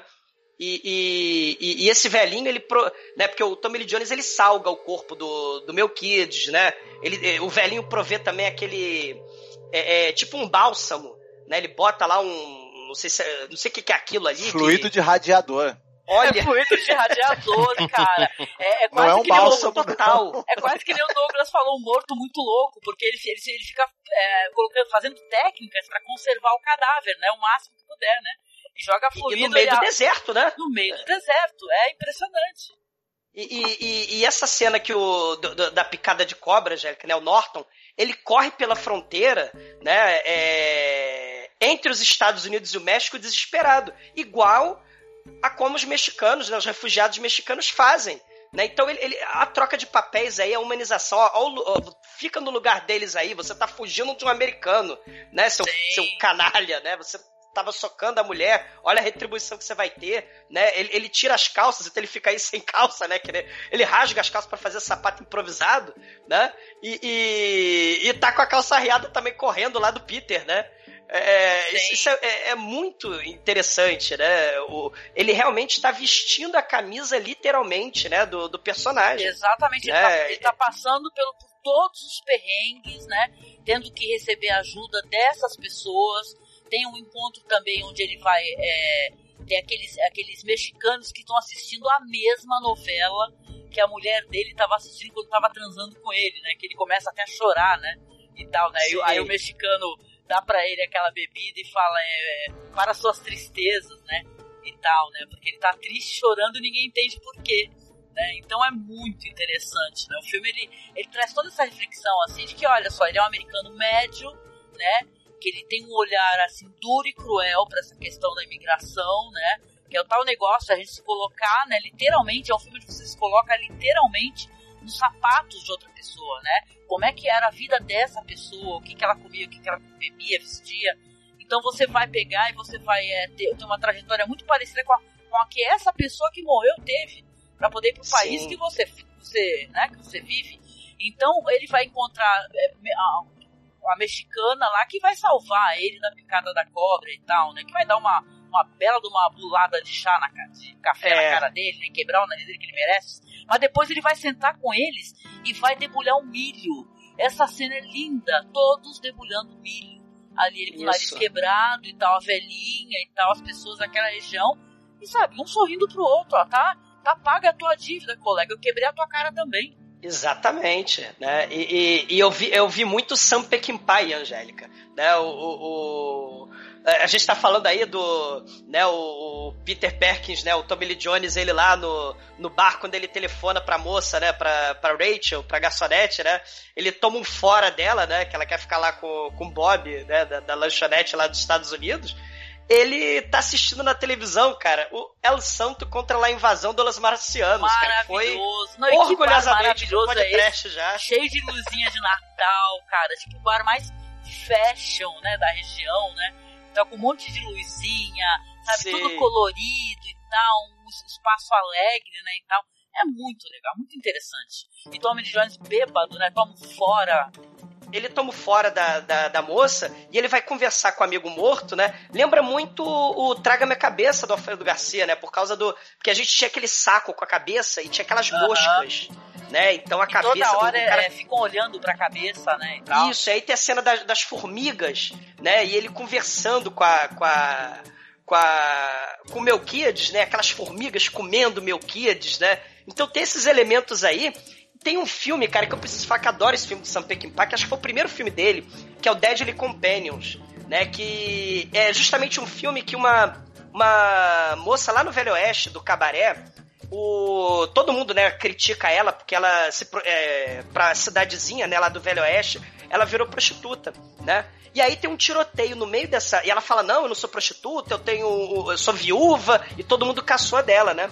E ela tem um filhinho de uns 10 anos, né? Nessa, nessa cidadezinha. Aí tem um tiroteio, né? No meio desse tiroteio, um dos caras, né, que é o, o, o Yellow Leg, ele acaba matando com bala perdida o moleque, o garotinho.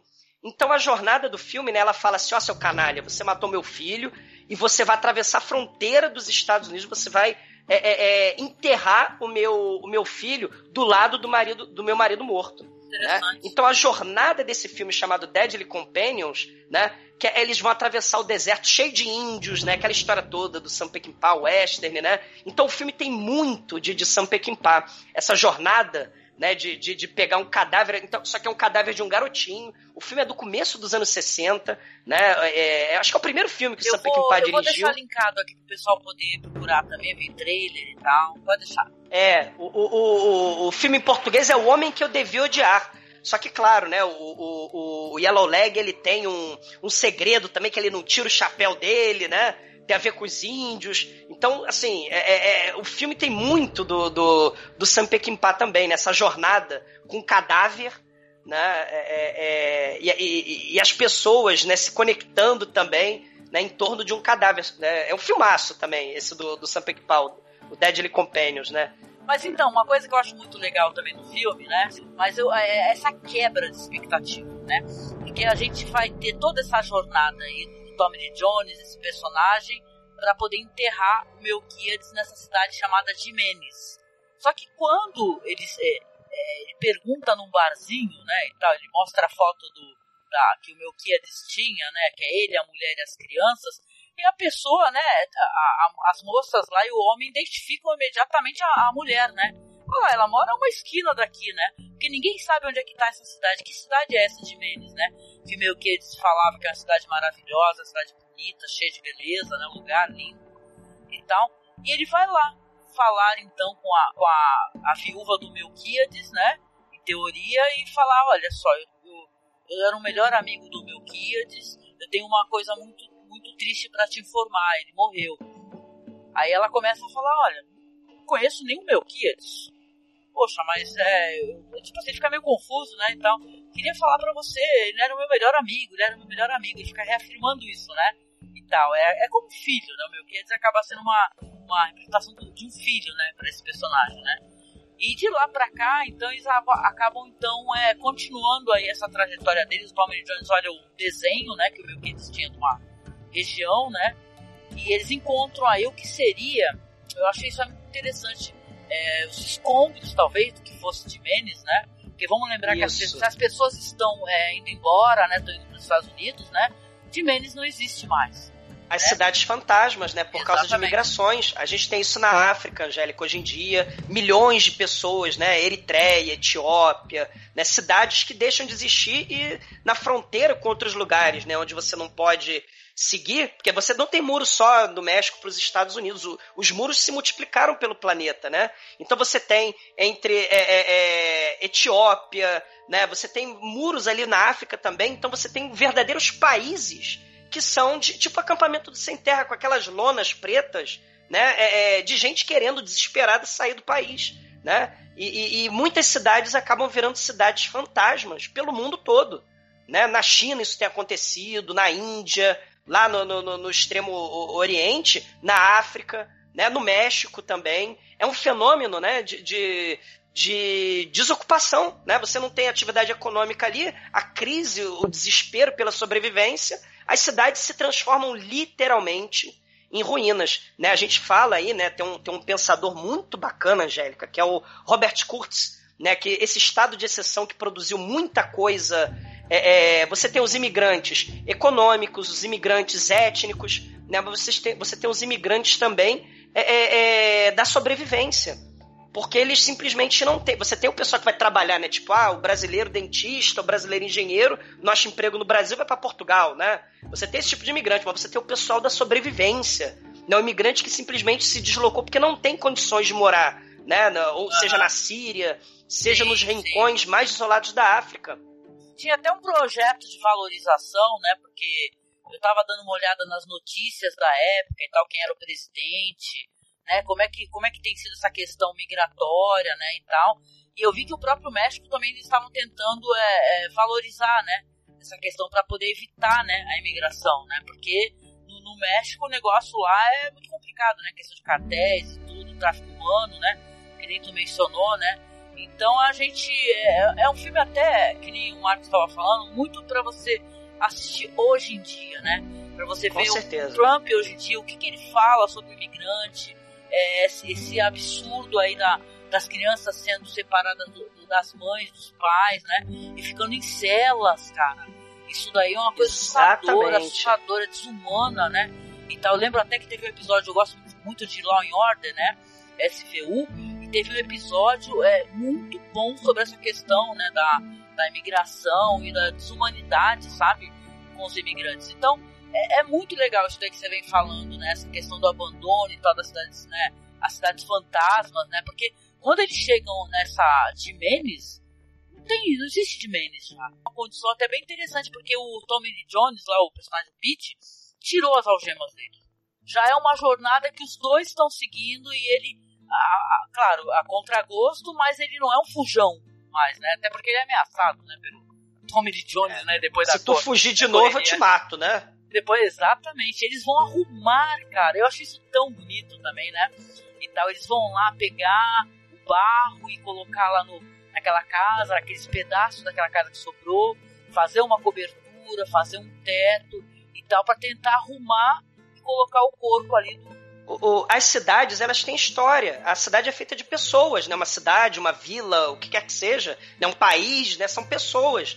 Né? Então, essa, essa questão da desumanização, assim, é fantástica essa cena, né? Mostra justamente, você pegou a, você, você vai é, é, é tornar viva aquela cidade para poder enterrar o cadáver do Melquiades, saca?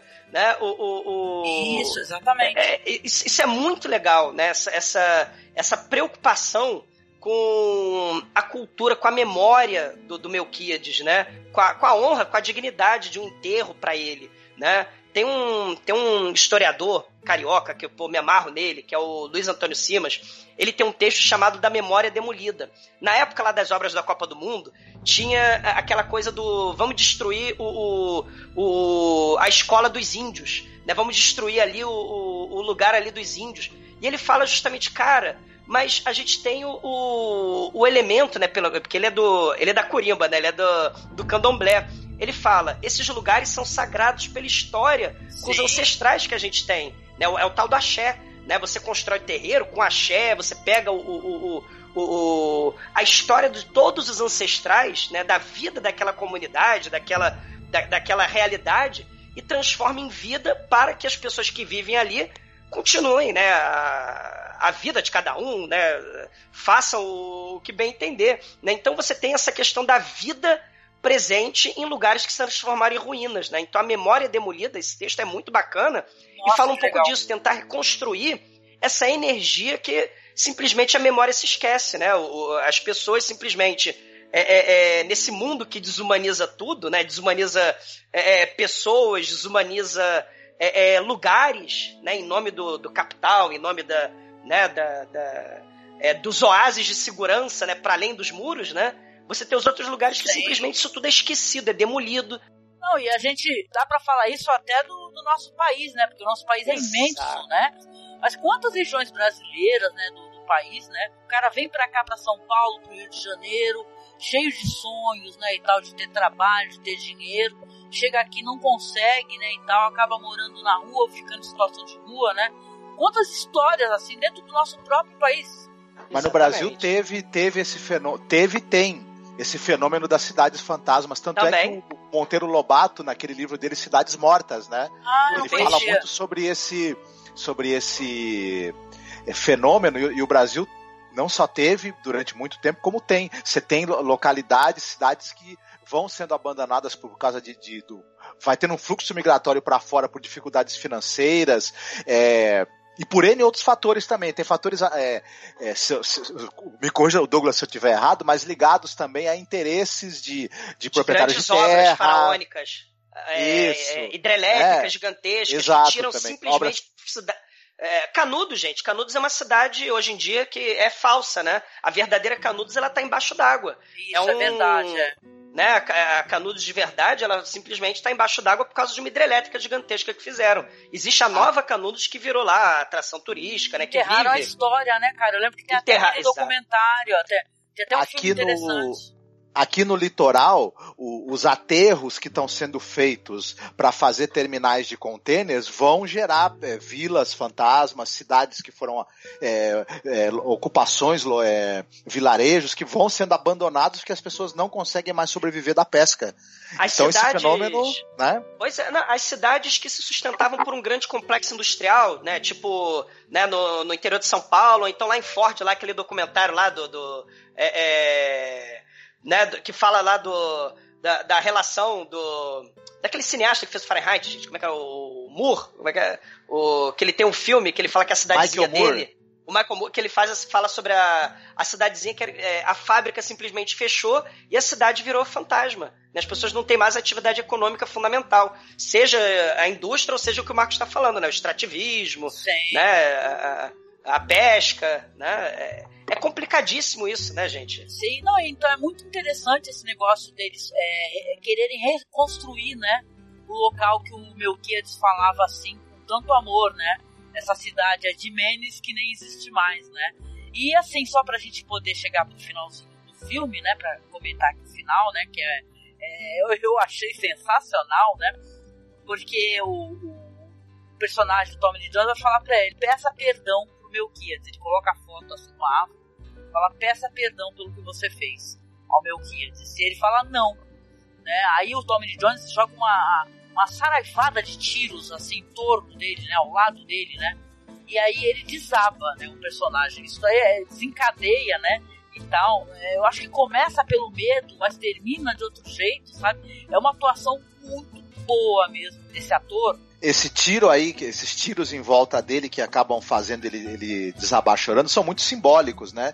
Porque ao mesmo tempo, claro, né, que, que a, a ameaça que o, que o Tommy Lee Jones está fazendo, mas toda essa situação começou por causa de um de tiros também, né? E aí e ele, e ele percebe essa coisa, eu tô, eu tô ali indefeso, o cara pode me matar a hora que ele quiser, e ele deve ter passado pela cabeça dele, pô, o cara tava lá longe, não tava me vendo, eu tava com arma, com mira, né? E também abati o cara sem, sem chance de defesa para ele, né? Sim. E tal. E se a gente pensar nessa coisa dos drones hoje, que também você abate o cara sem chance de defesa e tudo, e que o. Enfim, é, isso tudo tá muito, isso tudo tá muito interligado de uma maneira muito interessante, né? Cara, uma das. Assim, eu não sou uma pessoa é, exatamente mística, não. Não sou ateu. Mas sou mais cético do que, do que crédulo né, nas coisas, né? Mas assim, pegando é, um pouco carona naquilo que o, que o, o Douglas estava falando no, no, tópico anterior de vocês estavam falando da, da cidade de Jimenez, esse negócio todo. Cara, claramente, especialmente para as pessoas que têm algum tipo de, de fé, é, mesmo que não seja exatamente uma, uma fé religiosa, é, os lugares onde elas pisam, os lugares onde elas é, habitam ou onde seus familiares habitaram, eles têm um peso espiritual, né? As pessoas têm, têm uma, uma ligação com o lugar que não é só do. do não, não é só o convívio cotidiano, sabe? É aquela é coisa natal, diária. Né? É a terra natal. Né? Cara, é, e assim, tem uma parada meio espiritual desse, desse tipo de lugar. E você pensar que, que tem lugares que são simplesmente é, soterrados por conta disso. É, tipo, tem, tem uma seara de filmes de terror é, de, de, cemitério indígena exatamente por conta disso, né? Tudo Sim. bem que aí também é o, é o, clichê do clichê do clichê, né? Mas, cara, mas é, mas é bizarro que, que, que isso aconteça. É, recentemente eu vi um filme do que não é muito bom, né? A premissa dele é ótima, mas a, o, o todo não é tão legal, chamado Mormaço acho que é da Marina Meliandi. É um filme brasileiro. Que ele é um filme de terror e ele pega é, alguns elementos.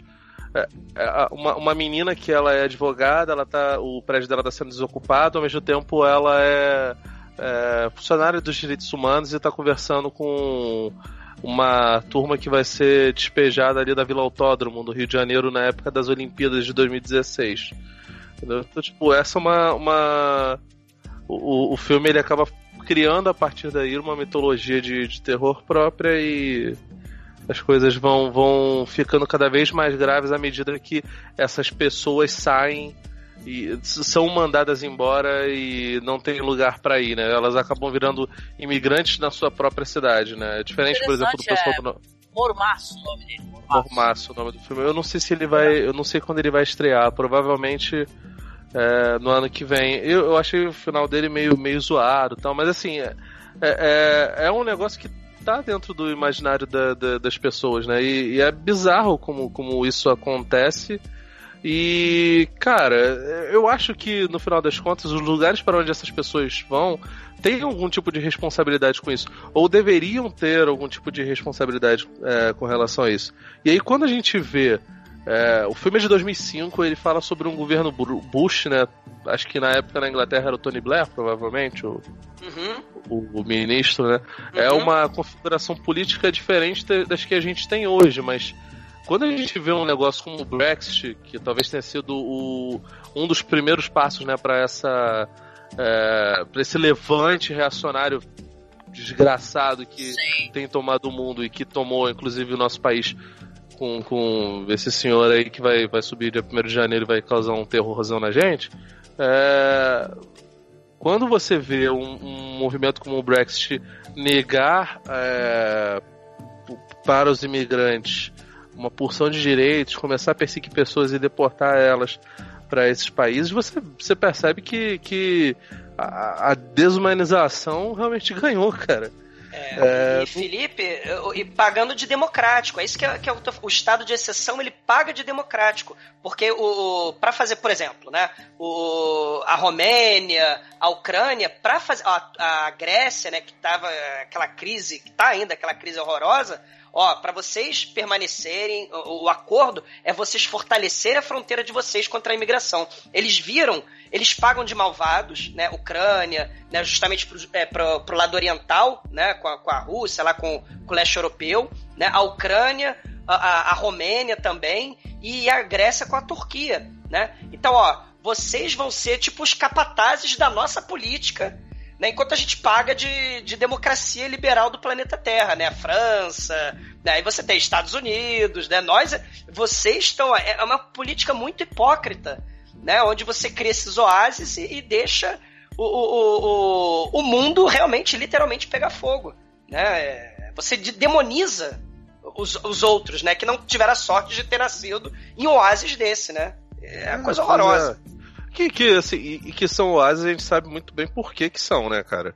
A origem do, do, do dinheiro e das riquezas desses países é, é, é, exploração, é escravização. Recentemente eu até tinha lido um negócio de que, não lembro exatamente qual país, talvez fosse até Inglaterra, não vou, não vou lembrar agora para ser completamente justo, de que estavam é, pegando alguns artefatos de museu, né, de, da época da exploração da África, que estavam devolvendo para a África, se não me engano, para países como Nigéria, Camarões. Uhum. Então, assim, existe uma uma tentativa de, de, enfim, tentativa não, tem um verniz social sobre isso, de que, de que são países super fofos e não sei o que.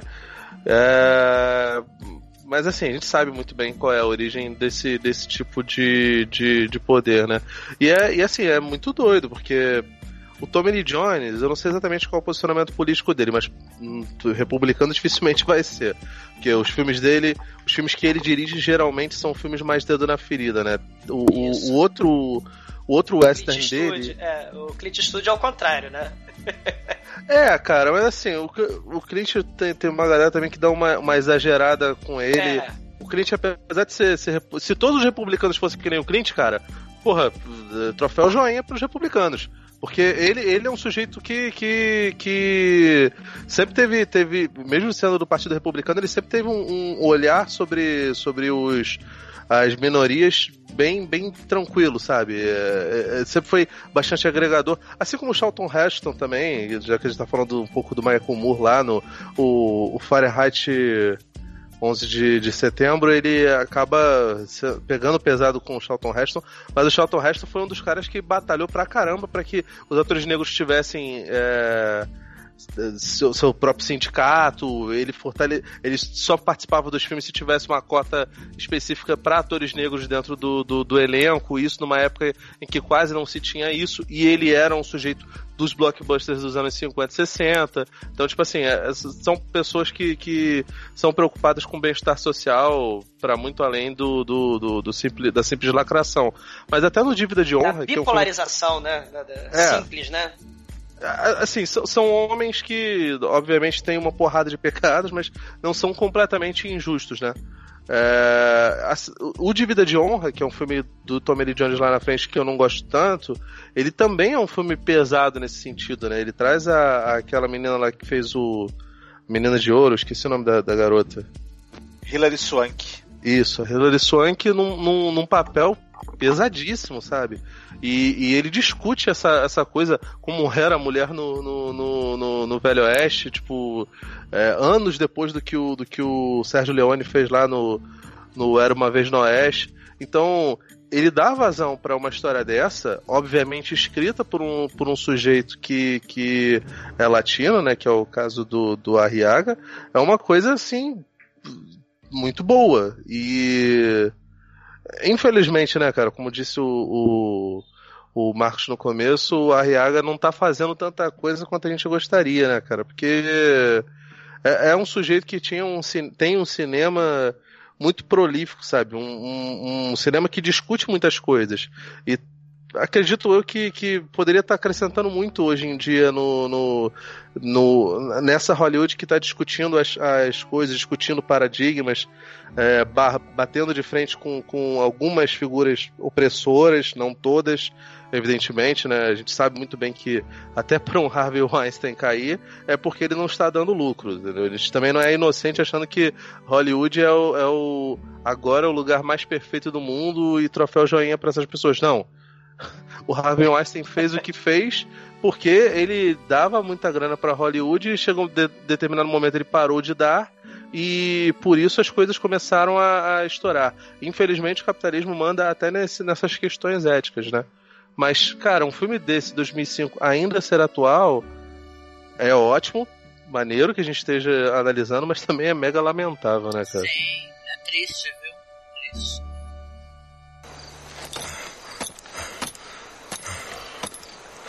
Pida-lhe perdão, Melquiades.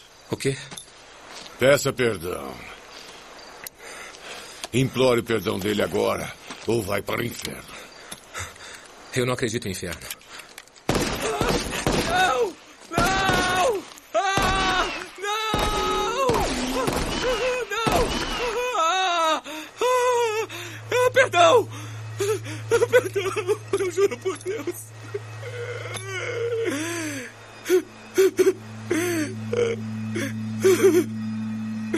Juro por Deus que eu me arrependo.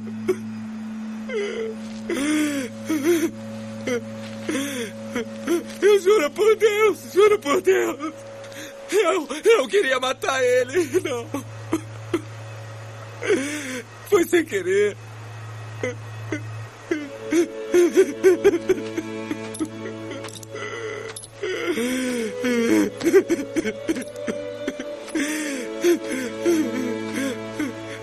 Eu não queria que acontecesse.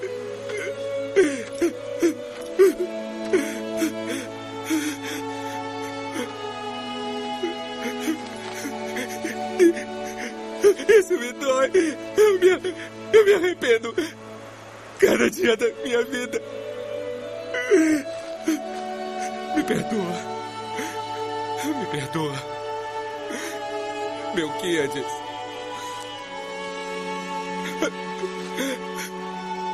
Por tirar sua vida, me perdoa. Me perdoa.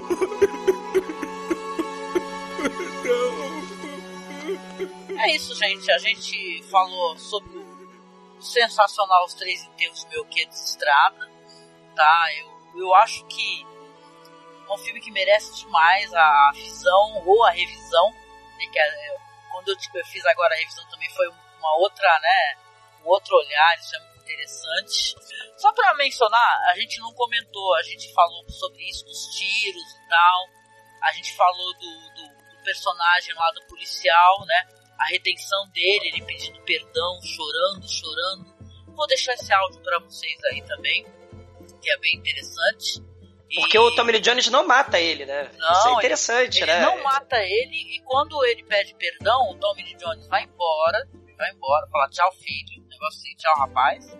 E aí ele pergunta pro Tommy Lee Jones, fala, vai ficar tudo bem com você? Entendeu? Porque a, ali essa jornada, o Tommy Lee Jones não vai voltar mais para os Estados Unidos, isso vai ficar claro né? Ele não vai voltar, ele tá indo embora, ele vai, vai fugir, na verdade, afinal ele vai ser procurado pelo que ele fez, né? O Tommy Lee Jones não matou porque ele não tinha achado a, a moeda lá do Batman Eternamente, tá? Então. não, tinha, não tinha como decidir, ficou, ficou na dúvida. A moedinha, a moedinha Ai, da moral. horrível, porque tu lembrou disso. Cara, desculpa. Ai, mas foi interessante. Mas olha, foi um filmaço. Lembra a primeira vez que eu assisti? eu fiquei, eu chorei no final, eu chorei com ele.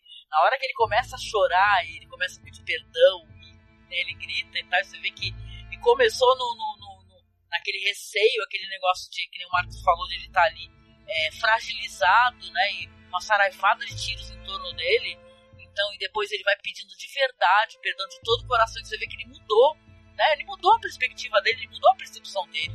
Né, ele, ele conhece outras realidades, ele, tá, ele saiu fora da caixinha dele né? Então ele é, é, é interessante o que acontece com esse personagem, né? Então você é, você fica também pensando, né, e tal. Quantas vezes eu, eu pelo menos eu pensei isso, né? Eu pensei, poxa vida, é, quantas pessoas que eu não coloquei ali o sapato dessa pessoa pra notar o que, que ela tá sentindo, o que, que ela tá pensando, né? Quantas realidades que eu não conheço, né? Como é bom a gente é, ver assistir um filme que ele coloca essa questão, né? Da, da, da, dessa conectividade humana, né? Da gente. É, tem hoje a internet, a gente está aí nas redes sociais, no Facebook, Twitter, blá blá blá, Instagram, né? Que as pessoas adoram, né? Mostrando suas vidas perfeitas, suas fotos de comida, suas roupas, suas compras, suas viagens. Mas a gente não está conectado com essas pessoas, a gente não conhece a vida dessas pessoas, né? A gente não conhece a realidade dessas pessoas, a gente conhece o verniz ali da realidade que elas querem mostrar pra gente, né? Isso é muito interessante, né? A gente pensar e colocar essa reflexão. E, e nessa vibe eu queria pedir para vocês aqui, primeiramente pro Douglas, né? E aí, considerações finais, Douglas? Os três enterros de Melquiades Estrada. Cara, isso é uma, é uma, é uma, é uma jornada, né? Um filmaço, assim. É, é... Hoje, é o que eu tava falando do muro, né? O muro, assim, a migração, essa questão do, de, da mobilidade humana, né? Em torno da sobrevivência. Isso é um termômetro, né? De que a gente está vendo, é um termômetro que a gente vê muito cruelmente, né? Visível. Né, justamente do que está se passando de forma invisível no mundo. Né? Você vê essa vaga humana, essa onda humana, né? É, é, e você não percebe, às vezes, as causas, as, o, o, Felipe falou, o Marcos também falou, né? É, é, as crises, elas vão agravando as tensões, os conflitos, e a tendência né, é criminalizar, é satanizar, é demonizar o quem é estranho, quem é estrangeiro, quem é diferente, né? Contra quem é o estrangeiro, você vai erguer muro, você vai erguer leis é, é, é, rígidas, né? Você vai botar criança em gaiola, como a Angélica falou, e tudo isso travestido de democracia, né? Você vai ter o, o, a exacerbação aí de preconceito, racismo, xenofobia, discrimina, discriminação, né? Não é à toa que os movimentos aí, o que, que o Felipe estava falando aí, movimento neofascista, movimento ultranacionalista, né? Ele está crescendo. É filho, isso tudo é filho de, de, de grandes crises. E a gente está passando por uma grande crise. Esse filme, já em 2005, ele já atenta para esse, esse lado visível de um fenômeno que a gente está colhendo, infelizmente, agora em 2018, né? Essas migrações, esses muros que estão crescendo, né? E, e, e, o filme ele fala justamente disso, da, da, da, empatia, de ver o outro lado, de humanizar. O Marcos falou uma coisa muito bonita do, do, do da pedagogia, né? Ensinar o cara a merda que ele fez, né? No, no, no, final das contas, né? Esse idiota, o que, que ele fez, o que, que ele tá fazendo, ele tá desumanizando o outro cara, mas ele podia estar tá ali do outro lado. Né? Porque é muito fácil você no, no, no topo da sua, da, do, do, seu privilégio, da sua, do seu oásis, você tá dentro do oásis. É muito fácil você satanizar, demonizar o outro cara que né, é, é, nasceu fudido. Né? Então esse filme trata disso tudo de forma brilhante. Né? É, é a gente tem que ver mais filmes sobre tolerância, né? mais filmes sobre respeito, sobre simpatia com o outro. Né? Porque você não sabe o dia de amanhã. Né? Você pode ser picado por uma cobra hoje, né? e amanhã você pode precisar da pessoa que você deu um socão no nariz dela. Né? Então, assim, é, é, é um filmaço, gente. Assim, e, e a justiça divina, né? O Felipe também falou, né? Não acredita muito nessas questões do. do é, da religião, né? Mas isso foi claramente, né? O filme né, com, com todo o seu poder aí de, de, de conectar né, no, no, roteiro dele, né, é, esses elementos, é, foi uma justiça divina, né, assim, muito bacana, né, nada é por acaso. Filmaço, gente, assistam. E mais uma vez, Angélica, muito obrigado, assim, é, é, é uma honra, adoro esse filme, eu vi esse filme na época, é, é e ele tá muito atual, foi o que vocês falaram, infelizmente, ele tá mais atual do que nunca, né. Sim, é... verdade, viu. E aproveitando o ensejo aqui, já que a gente está nos finalmente, convide aí o ouvinte que não foi ainda visitar você lá no td1p.com, né, lá no podcast. É, pois é, né? Assim, nesses tempos de idiocracia, a gente gravou sobre idiocracia, perdemos ouvintes pra caramba, espero que. Jura? Gente... Que pena, gente. Outra... Que pena não, né? Ué, não, cara, que pena, é que, não, é. que pena assim que ele, ele tá perdendo um ótimo podcast, né? Que tirou um momento assim para fazer uma análise né, importante, mas, um momento mas importante. Mas o Oasis é uma bolha também, né? Se você fala algo que é contra a, a fake news ou a pós-verdade, né? Se você fala algo contra isso, você já não presta. Que você mundo é, é esse onde né? a gente fala mal contra a fake news, a gente é, né? É, a gente pois é. é, que, é que vocês é fizeram um cancelado. podcast e as carapuças serviram, né? Cara, Aí o pessoal ficou exatamente. putinho, exatamente. com raiva. Exatamente.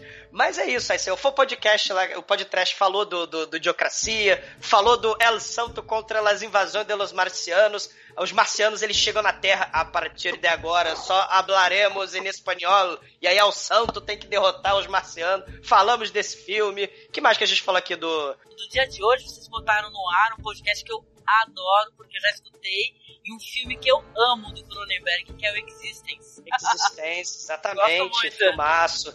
Que fala sobre essa questão aí da, da- do que, que é verdade, do que, que é realidade, do que, que não é, o que, que é fake news, o que, que não é, né? Vocês mostraram todos muito medo de fio terra também, entendeu? Vocês precisam. Vocês estão. vocês estão muito Inseguros, medrosos. inseguros, sabem o que é bom. Nossa, com medo da bioporta do Judilau, né? Tadinho do Judiló. Tadinho não, vai que é bom. Cada um, né, tem o direito de ser feliz, né? Viva sem medo. o homem sem medo. Assim, né? O, o, o trash, ele, ele, ele mexe muito com a cultura pop, então é muito um termômetro também. Eu falei do termômetro aí, né? O, o, o trash, né? A cultura pop, de forma, ela é muito o termômetro da época. Por isso que eu falei um pouquinho do Walking Dead. Porque é, é, é o, o Attack on Titan, né? Você tem esses muros hoje em dia. E aí, quando, é o que eu volto a falar, essa iconografia do muro, no começo do século XXI, ela é, assim, um, um- algo impressionante. Esses os jogos vorazes também, né? A- os jovens ali Não, naqueles tu sabe, sabe, meu amigo, o que, que é mais bizarro? Mas isso é bizarro. As pessoas assistem essas, essas obras, essas produções, né? Attack on Titan, né? Onde o governo fica lá no centro, no miolo dos muros, né? Pra ficar mais protegido, né? O povão ficar Uhum. mais perto da, dos gigantes, né? As pessoas assistem jogos vorazes, aonde né, o pessoal tem uma sociedade aonde as pessoas vão ter que lutar pela vida, né? Que eles fazem isso para poder deixar o povo ali rendido, né? Sem moral, né? né? Vão, pegar uma pessoa de cada cidade, de cada, né? De cada, não é município que chama, de cada, foda-se, esqueci. Distrito? Distrito, exatamente. Aí, porra, ninguém reflete. Eu descobri uma coisa muito assustadora. Ah, Se tem uma coisa que. Até, des- desculpa essa inserção minha, mas descobri que as pessoas não refletem o que assistem. Não É. refletem o que assistem. Ah, ah, ah, claro, não tô falando todo mundo e não tô generalizando, mas as pessoas gostam da produção, as pessoas não pensam, entendeu? No que está sendo mostrado ali. Elas têm empatia pelo personagem, elas entendem, elas se chocaram com a mãe do moleque do Attack on Titan sendo devorado, devorado é uma cena horrível. Cara, É. elas não refletem que o governo tá no centro, entendeu? No, no centro Isso. dos muros, entendeu? E o É pessoal lá, oásis. puxa de É canhão oásis pra de fora. segurança. Entendeu? né? É. Então não adianta. Então se você gosta de cinema, só pra, né? Por favor, reflita o que você assiste. Você pare pra pensar, né? Porque senão a gente vai viver numa, numa época onde muito se comenta onde tem esse. Como é que é? Esse analfabetismo funcional. E é uma espécie de analfabetismo visual em relação ao cinema. Entendeu? Funcional também, sei lá, porque as pessoas não entendem entendeu, o que elas estão assistindo. Não reflitam. Quem assistiu Idiocracia e riu, cara, você riu porque você viu ali coisas ali que estão absurdas, né? Que são. foram colocadas ali. As pessoas não entendem Roger Waters, cara. Não entenderam que o Pink Floyd, a, do Another Brick in the. Wall, não é sobre, sobre pedreiro, tá ligado? Porra! Quer dizer, é sobre pedreiro, né, gente? Mas, É. pelo amor de Deus. Porra!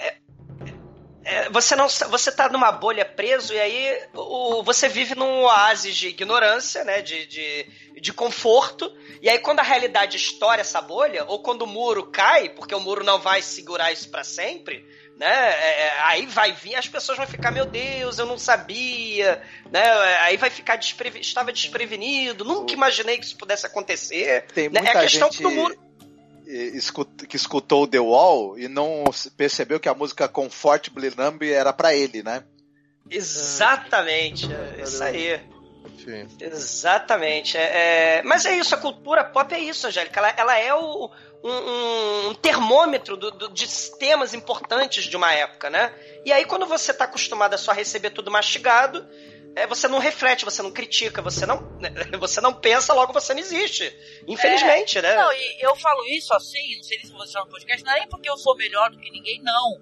Porque eu tinha É. essa, esse mesmo raciocínio, entendeu? Lá pra trás, né? Até porque a gente é o reflexo do que a nossa família nos ensina, né? A gente, a gente não tem muita perspectiva, muita perspectiva, né? Um outro olhar, né? A gente só consegue fazer isso, a gente se propor a fazer isso. Mas quando você já gosta de cinema, você gosta dessas obras provocativas, caramba, e tu vai assistir obras provocativas que te provocam, né? Que elas trazem um assunto em pauta pra ser analisado.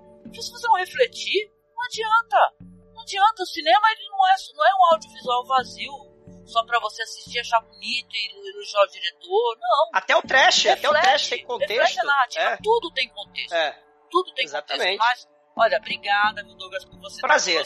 Adorei. Mais uma vez, porque a gente tá gravando final de ano e o Douglas é professor, minha gente. Olha só a batalha dele. Estou olhando umas 20 pau- páginas aqui de, de diário, tô olhando pra elas, elas estão me olhando, eu acho que eu não vou. Ó, querido, não, já tá, já tá acabando, né? Já tá acabando. Mas olha, te agradecer demais por você estar com a gente aqui, mais uma vez nesse podcast. E, cara, por favor, visite lá os nossos amigos, lá o Bruno, o Douglas, o Almighty, o Shinkoi, o Demetrius, lá no td1p.com. Ou então aquele endereço ma- maravilhoso que é o dolphludgren.com. o Nicolas Cage, infelizmente, uma Nicolas maldita Cage, canalha. eu, só, eu, só, eu só aceito entrar lá no nicolascage.com.br que Canalha. Ó, por É sinal, estou, é, estou me autoconvidando pra quando forem falar sobre Mandy, né? Peçam Cara, aí pro pessoal do podcast pra gravar logo sobre Mandy. Tô muito louco pra ansiosa. falar desse filme, gente. Caramba. Vai ser bom, vai ser bom. Mas obrigada, viu, Douglas? querido. Prazer, uma honra. Adorei, adorei esse programa. Muito bom. Ai, eu também adoro você, meu amigo. Ah, meu Deus Coração. e agradecer também aqui ao meu amigo Felipe Pereira. Felipe, que bom ter você com a gente, viu, nesse podcast. Né, pra você saber, o Felipe, tá meio doentinho, por isso que ele não falou muito. Tá, mas ele tá aqui conversando, deu a opinião dele. Obrigada, viu, Felipe? Pô, cara, eu que agradeço. Gravar com vocês é sempre maravilhoso. Tenho saudade, principalmente do Marcos, que é esse menino é, sensual e ardente aí, Ficar com que, ciúmes, é com ciúmes que que, que, que, é brilhante, essas coisas. Adoro, adoro conversar contigo, Angélica. O Douglas é um, um amor também. Cara, sobre o filme, eu, eu até fiquei impressionado porque a gente não falou muito sobre o gore dele, né, cara? Que no comecinho tem um, tem um, tem um cadáver caindo. vomitando. É, Pô, o Douglas tá aqui, velho. Ele vai fazer um escândalo com isso, mas não, ficou, ficou tranquilo. Impressionantemente. Mas, cara, o, o, o Tommy Lee Jones, ele, ele é um sujeito que ele faz filme muito de vez em quando. E sei lá se ele vai acabar fazendo um, né? Já tá fa- fazendo mais um, já que ele já tá bem velhinho, né? É, mas mesmo que você não goste dos filmes dele, eu não gosto muito do, do último, né? Mas todo filme dele tem alguma coisa, algum ponto que você olha e fala: Meu Deus do céu, isso aqui é realmente muito bom. Ele conseguiu absorver muito do, da cinematografia dos, dos, dos grandes diretores com quem ele, ele trabalhou. E ele tem essa ânsia por falar muito do, do, do, do oeste americano. Acho que bastante parecido com o Sam Peckinpah, como o Douglas falou lá no, no começo, né? Eu gosto muito do filme, acho que ele tem uma, além de toda essa temática muito forte, ele tem uma fotografia muito bonita, tem cenas muito bonitas, né? É, eu lembro que tem uma cena dos cavalos, cara.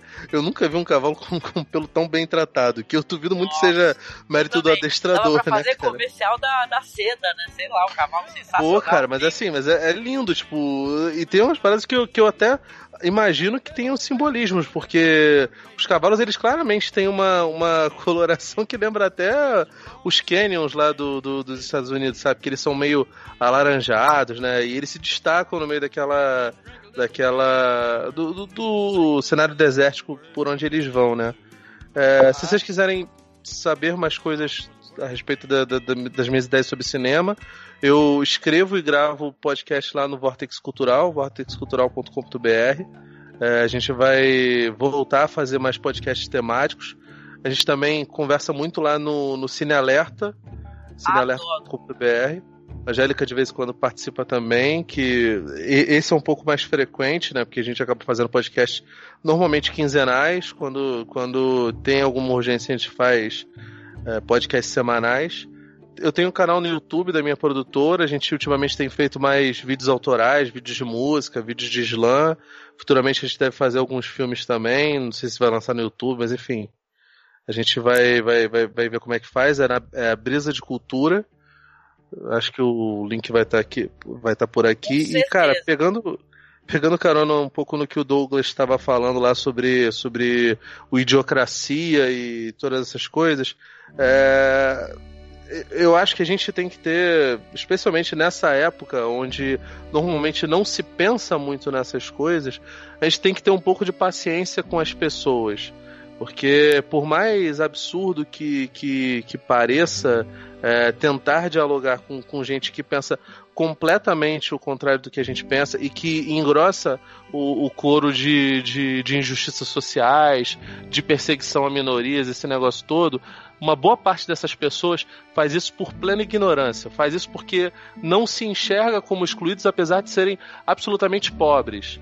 É, infelizmente aconteceu um levante, especialmente dentro das igrejas evangélicas no Brasil nos últimos anos, que fizeram elas acreditarem que a, que a ascensão é, social que elas tiveram é graças ao divino, e eu não descarto isso, apesar de não ser uma pessoa super crédula, e não a quantidade enorme de gastos que os governos tiveram durante os anos e investimentos para que essas pessoas pudessem ter algum tipo de, de melhoria. E essas pessoas aderiram a um projeto que claramente vai contra elas. Sim. Em que o, o sujeito que, que, que capitaneia esse projeto fala abertamente que o trabalhador vai ter que escolher entre ter mais direitos e menos empregos ou menos direitos e mais empregos. Essas pessoas elas precisam ser resgatadas de algum jeito. Ninguém aqui sabe, é, nasceu sabendo absolutamente tudo. A gente acabou se, se moldando a nossa mente a esse tipo de, de pensamento por ler e por conversar com gente que um dia teve paciência. Então é preciso que a gente tenha também um pouco de, de, de, de, paciência com essas pessoas e o processo vai ser lento. A gente não vai, a gente vai sofrer pra caramba. Ah, a gente precisa se conectar com essas pessoas de alguma a maneira, gente, né? A gente tá na era da idiocracia e essa era vai continuar de, de qualquer forma, mas também a gente não pode isso eu tô falando, inclusive, para mim. A gente tava no, em off aqui conversando sobre uma, uma situação que eu tive que, por motivo de segurança, apagar um monte de gente do, das minhas redes sociais, porque eu tenho receio de, de que aconteça alguma coisa. Milícias meio fascistas que, que, que correm, principalmente é, as cidades grandes no, no, no, subúrbio, né? Que é a, a área onde eu frequento mais. Então, tipo, eu excluí essas pessoas com muita dor no coração, puto, porque tive que fazer isso para preservar pessoas da minha família, minha, minha namorada, meu sobrinho, minha, meu, meus, é, meus irmãos, minha mãe, minha avó, sabe? Pessoas que são mais próximas, porque eu consigo, bem ou mal, me virar. Se virar, exatamente. Eu consigo correr, posso entrar na porrada com as pessoas, beleza. Agora, eu não vou confiar isso pra minha namorada. Não vou confiar isso pra minha mãe. Minha mãe já é idosa, sabe? Já, já, já tem quase 60 anos. Então, tipo, Infelizmente eu tive que abrir mão de, de, de algumas dessas pessoas, mas eu abri mão puto porque tinha que fazer, fazer isso. E sinceramente, se essas pessoas, se em algum momento com, com a poeira baixada, se eu tiver a oportunidade de conversar com essas pessoas para tentar demover elas dessas ideias, eu vou tentar fazer isso. Não tô falando também. Tem gente que realmente não adianta. Você vai é. gastar o seu tempo, você não vai conseguir tá absolutamente nada. É. Sim, infelizmente tem gente assim, é. né, cara? É. Mas, cara, é, também não é bom que, você, que nós nos isolemos e achemos que a gente. Sim. Ah, nós somos uma, uma elite intelectual. Não, a gente não é elite intelectual de porra nenhuma. Se a gente tem algum tipo de conhecimento, é porque. Eu não vou nem entrar em mérito de ter privilégio. Porque, porra, acho que ninguém aqui é rico, tá ligado? É, pelo menos eu, eu, falo por mim, o Douglas é professor, a Angélica eu, também eu tem, tem altos perrengues. Mãe solo, cara, e faço o maior perrengue pra poder Pois é. Sim. Sim. Marcos eu, eu, eu sou rico. Eu sou rico. eu, eu, não falo nada porque eu não quero que tenha, tenha medo de é. sequestro. É. Tá? Mas, mas, enfim, se a gente chegou, chegou, chegou aqui foi porque, cara, no final das contas te, teve alguma chance a gente ser, ser, ser resgatado por essa, entre aspas, palavra do bem, que é bem diferente do, do, do bem que esse, esses desgraçados aí falam, sabe? É, não adianta se isolar. E, e assim, basicamente, pre... eu sei que eu tô parecendo um pastor aqui, é uma merda, desculpa. Assim, pregar para convertidos é uma coisa muito fácil. Nesse ponto, eu, eu pego as palavras do, do, do Mano Brown. Falar pra torcida do PT é muito fácil. A gente tem que falar lá pro, pro, pro, pro sujeito que hoje a gente tem raiva pelo, pela postura dela, pela postura que eles tomaram. Essas é as minhas É. ideias. É a mesma coisa, Felipe, Ah, do professor, né? O professor, assim, o aluno que tira 10 é muito fácil. Você ensinar pro aluno, né? Que. Agora o aluno, vamos dizer que é aquela, aquele que a gente chama de aluno problema, esse, esse aqui, né, é difícil. É esse que não, não quer estudar, que não quer prestar atenção, que não quer, que não quer ouvir, que não tem atenção, que não tem paciência, que não quer ler, né? É, acho que o trabalho do professor nesse momento é muito importante. Né? E tá sendo mais desvalorizado e o mais perseguido. Ano que vem eu não quero nem ver o que vai acontecer, né? Mas assim, quer dizer, eu não quero nem ver, né? Mas Vai ver, né? é, é, vou ver, literalmente, mas é, é, é importante a gente ter a paciência e ter a humildade também, né? De ouvir o churume que virá, mas de, de ter os argumentos, porque Tentar conversar, né, tem- cara? Não exatamente, Tem que tentar exatamente, exatamente. Mas olha, Felipe, muito obrigada, viu, por você estar com a gente aqui. Adoro as suas ideias, adoro as suas opiniões. Você é, você é muito amado aqui. Você fala brincando que ama a gente, mas a gente fala seriamente que te ama também. Não, porra, falo sério. You. caraca, os caras os cara não acreditam em mim, Douglas, tá vendo? Olha, não vou te Caraca. levar muito a sério porque tu fica falando que o Marcos é gostoso, que quer ficar com o Marcos. Não, não, essa parte aí é meias verdade. Tô brincando, tô brincando. Mas É pós-verdade. obrigado. Pós-verdade. Olha só esse podcast. O, eu quero agradecer também aqui ao meu amigo, companheiro, Marcos Noriega, que tá. Olha, é difícil a gente conseguir gravar juntos, se quiser estar sempre juntos. Mas é um prazer, querido. Se quiser deixar uma mensagem aqui, pode ficar à vontade também. E obrigado. Então, o, prazer foi todo meu. É, é, é, uma, é uma beleza falar de filmes que a gente gosta, que a gente acha que tem uma, uma importância, que traz uma reflexão interessante, com pessoas tão queridas, né? Quanto o Felipe, quanto o Douglas, quanto você. Vocês me deram aqui coisas para eu pensar e para eu refletir durante muito tempo, né? E tal, Ah, não só do conteúdo do filme, mas do, do- do- dos outros temas que ele suscita e tal. Quem ainda não assistiu a esse filme, procure, tente, tente encontrá-lo, assista, porque ele tá mais atual do que nunca, né? E tudo. E é isso aí, foi, pra, pra mim foi, foi, foi um grande prazer. Viu? E é isso. Tá certo, tá bom. Espero que todos fiquem bem e tenham paciência. Agora tira a blusa, cara. Tira essa blusa aí. É. Só se você desabotoar. Que é isso? Com a boca, irmão, com a boca. Meu Deus. Mas olha, olha, eu, eu- olha, eu pago uma viagem pro Marcos pro Rio de Janeiro que eu quero ver o Felipe encontrando o Marcos pessoalmente, entendeu?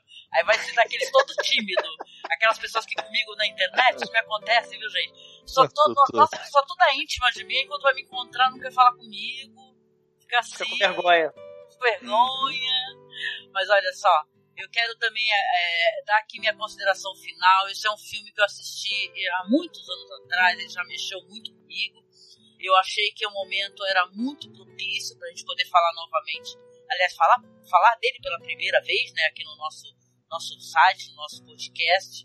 Eu acredito, sim, eu, eu- olha só, não sei se eu sou poliana, mas eu acredito, sim, que as pessoas é, têm possibilidade, através até do audiovisual do cinema, as pessoas refletirem, né? Afinal, eu tive esse, esse bichinho que me mordeu, né, um dia, e falou assim, olha melhor para isso daí, como é que é isso? Né? Como é que a gente pode refletir o que a gente está assistindo? Então, eu gosto do cinema que provoca, sabe, que faz você refletir, você pensar, você conversar. Eu sempre tive isso muito com o Marco, da gente terminar de assistir um filme, a gente sentar e conversar, sabe? A gente fala, nossa, o que você acha disso, né? Em relação a isso e aquilo. Então, isso é um filme que ele traz todos esses diálogos, esses debates. E, caramba, né, assistam, né? Porque, afinal de contas, né, essas, é, essas histórias é, interessantes de amizade, né?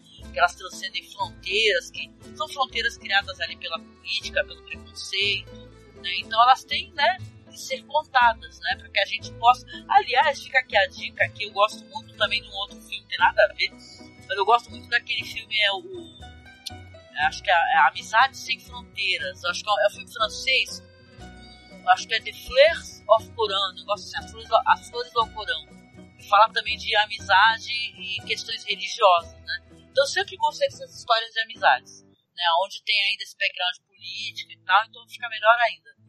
E olha, gente, obrigada, né? Nos, nos escutar nesse, nesse longo podcast, não sei qual o tamanho que ele vai ter, né? Mas é um prazer ter você com a gente aqui. A gente está é, prestes a começar um ano muito problemático, não é? Muitas preocupações, muita gente que eu conheço aí tá ansiosa, né? Tem até um. Ah, sei lá, acho que tem gente que tá até num processo, sabe, de sumir da internet. Não internet, sabe? Pois é. Também, é, é.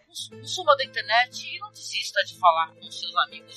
Eu sei que foi muito complicado, né? Eu lembro nas eleições, né, Douglas? Todo mundo aqui. Sim. Olha, olha muita gente não tava mais conseguindo, é, sabe, conversar. Mas é porque tu tá tão nervoso, tão frustrado, né? E você tá tão puto né? E você tem um pouco de noção do que, que vai acontecer no futuro, porque você pois encadeia é. causa e consequência, né? Essa, essa é a questão. Você sabe o que, que vai vir. Sim, né? A gente tá receoso, né? Mas a gente.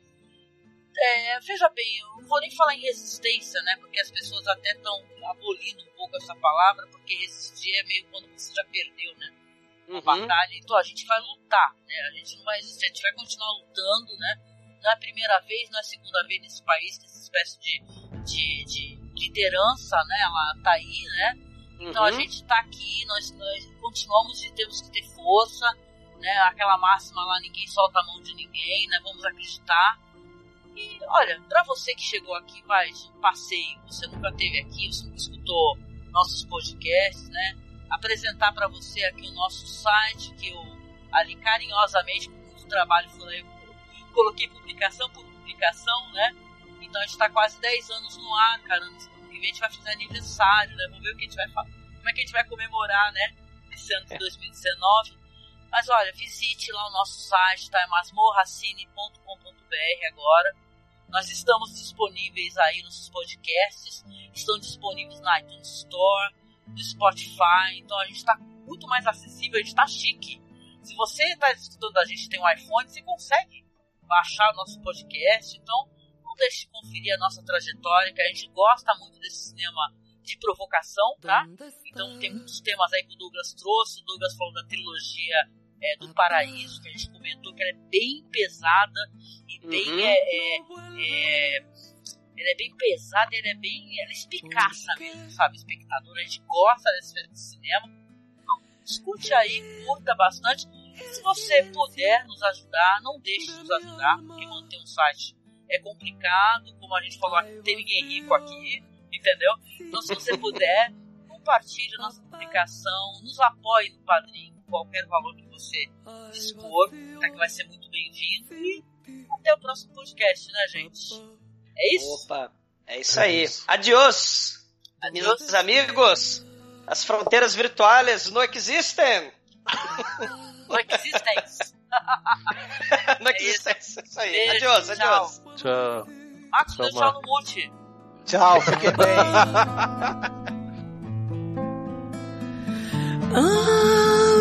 Cielo azul o negro en la noche de mi alma, papá.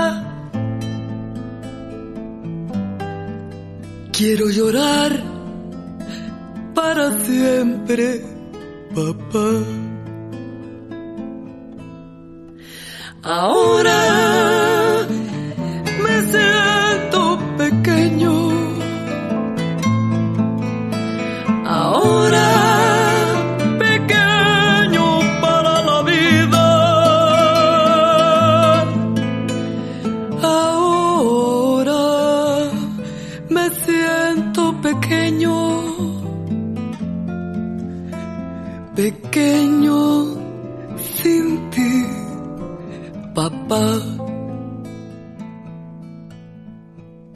¿Dónde estás? Papá. Cierro los ojos y sueño. El gran desierto de mi alma. Yo vengo hacia ti con el viento, papá. Yo vengo hacia ti con el viento, papá. Estoy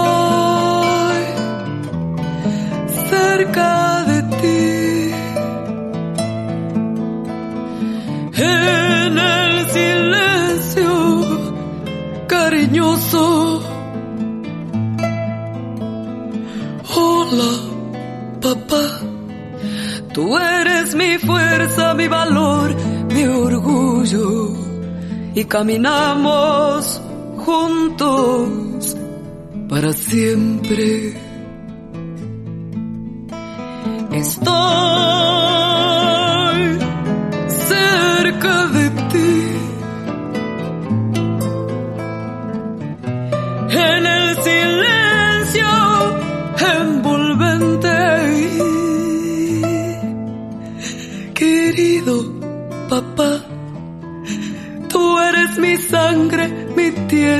Mi respiro. Y caminamos juntos para siempre. Si no vuelves, si no puedes volver, yo te encontraré. Si no vuelves, yo te encontraré para caminar juntos para siempre.